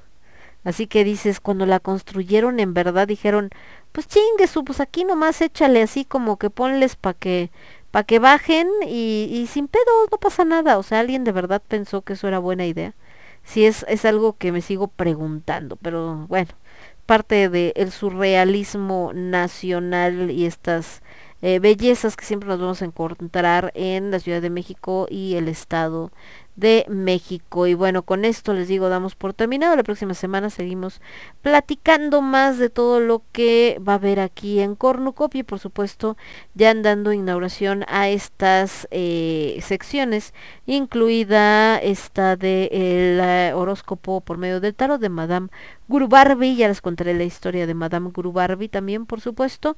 Y los espero. Yo soy Lemon. Esto fue Cornucopia 2.0 y lo escuchaste únicamente a través de Radio Estridente. Cuídense, nos vemos la próxima semana. Bye bye. Recuerden que al rato a las 6 tenemos, de 4 a 6 tenemos con H de alimentos. Yo soy Lemón y cambio y fuera. Bye.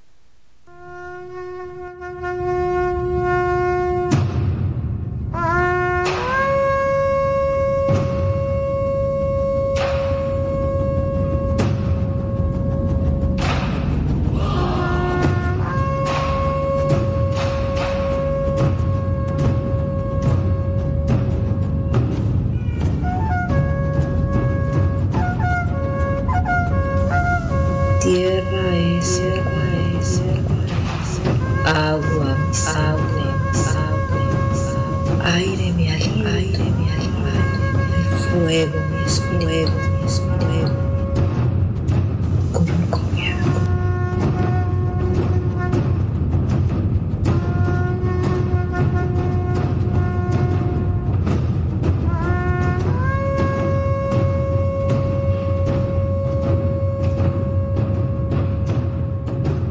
Somos ruido. Somos estridente.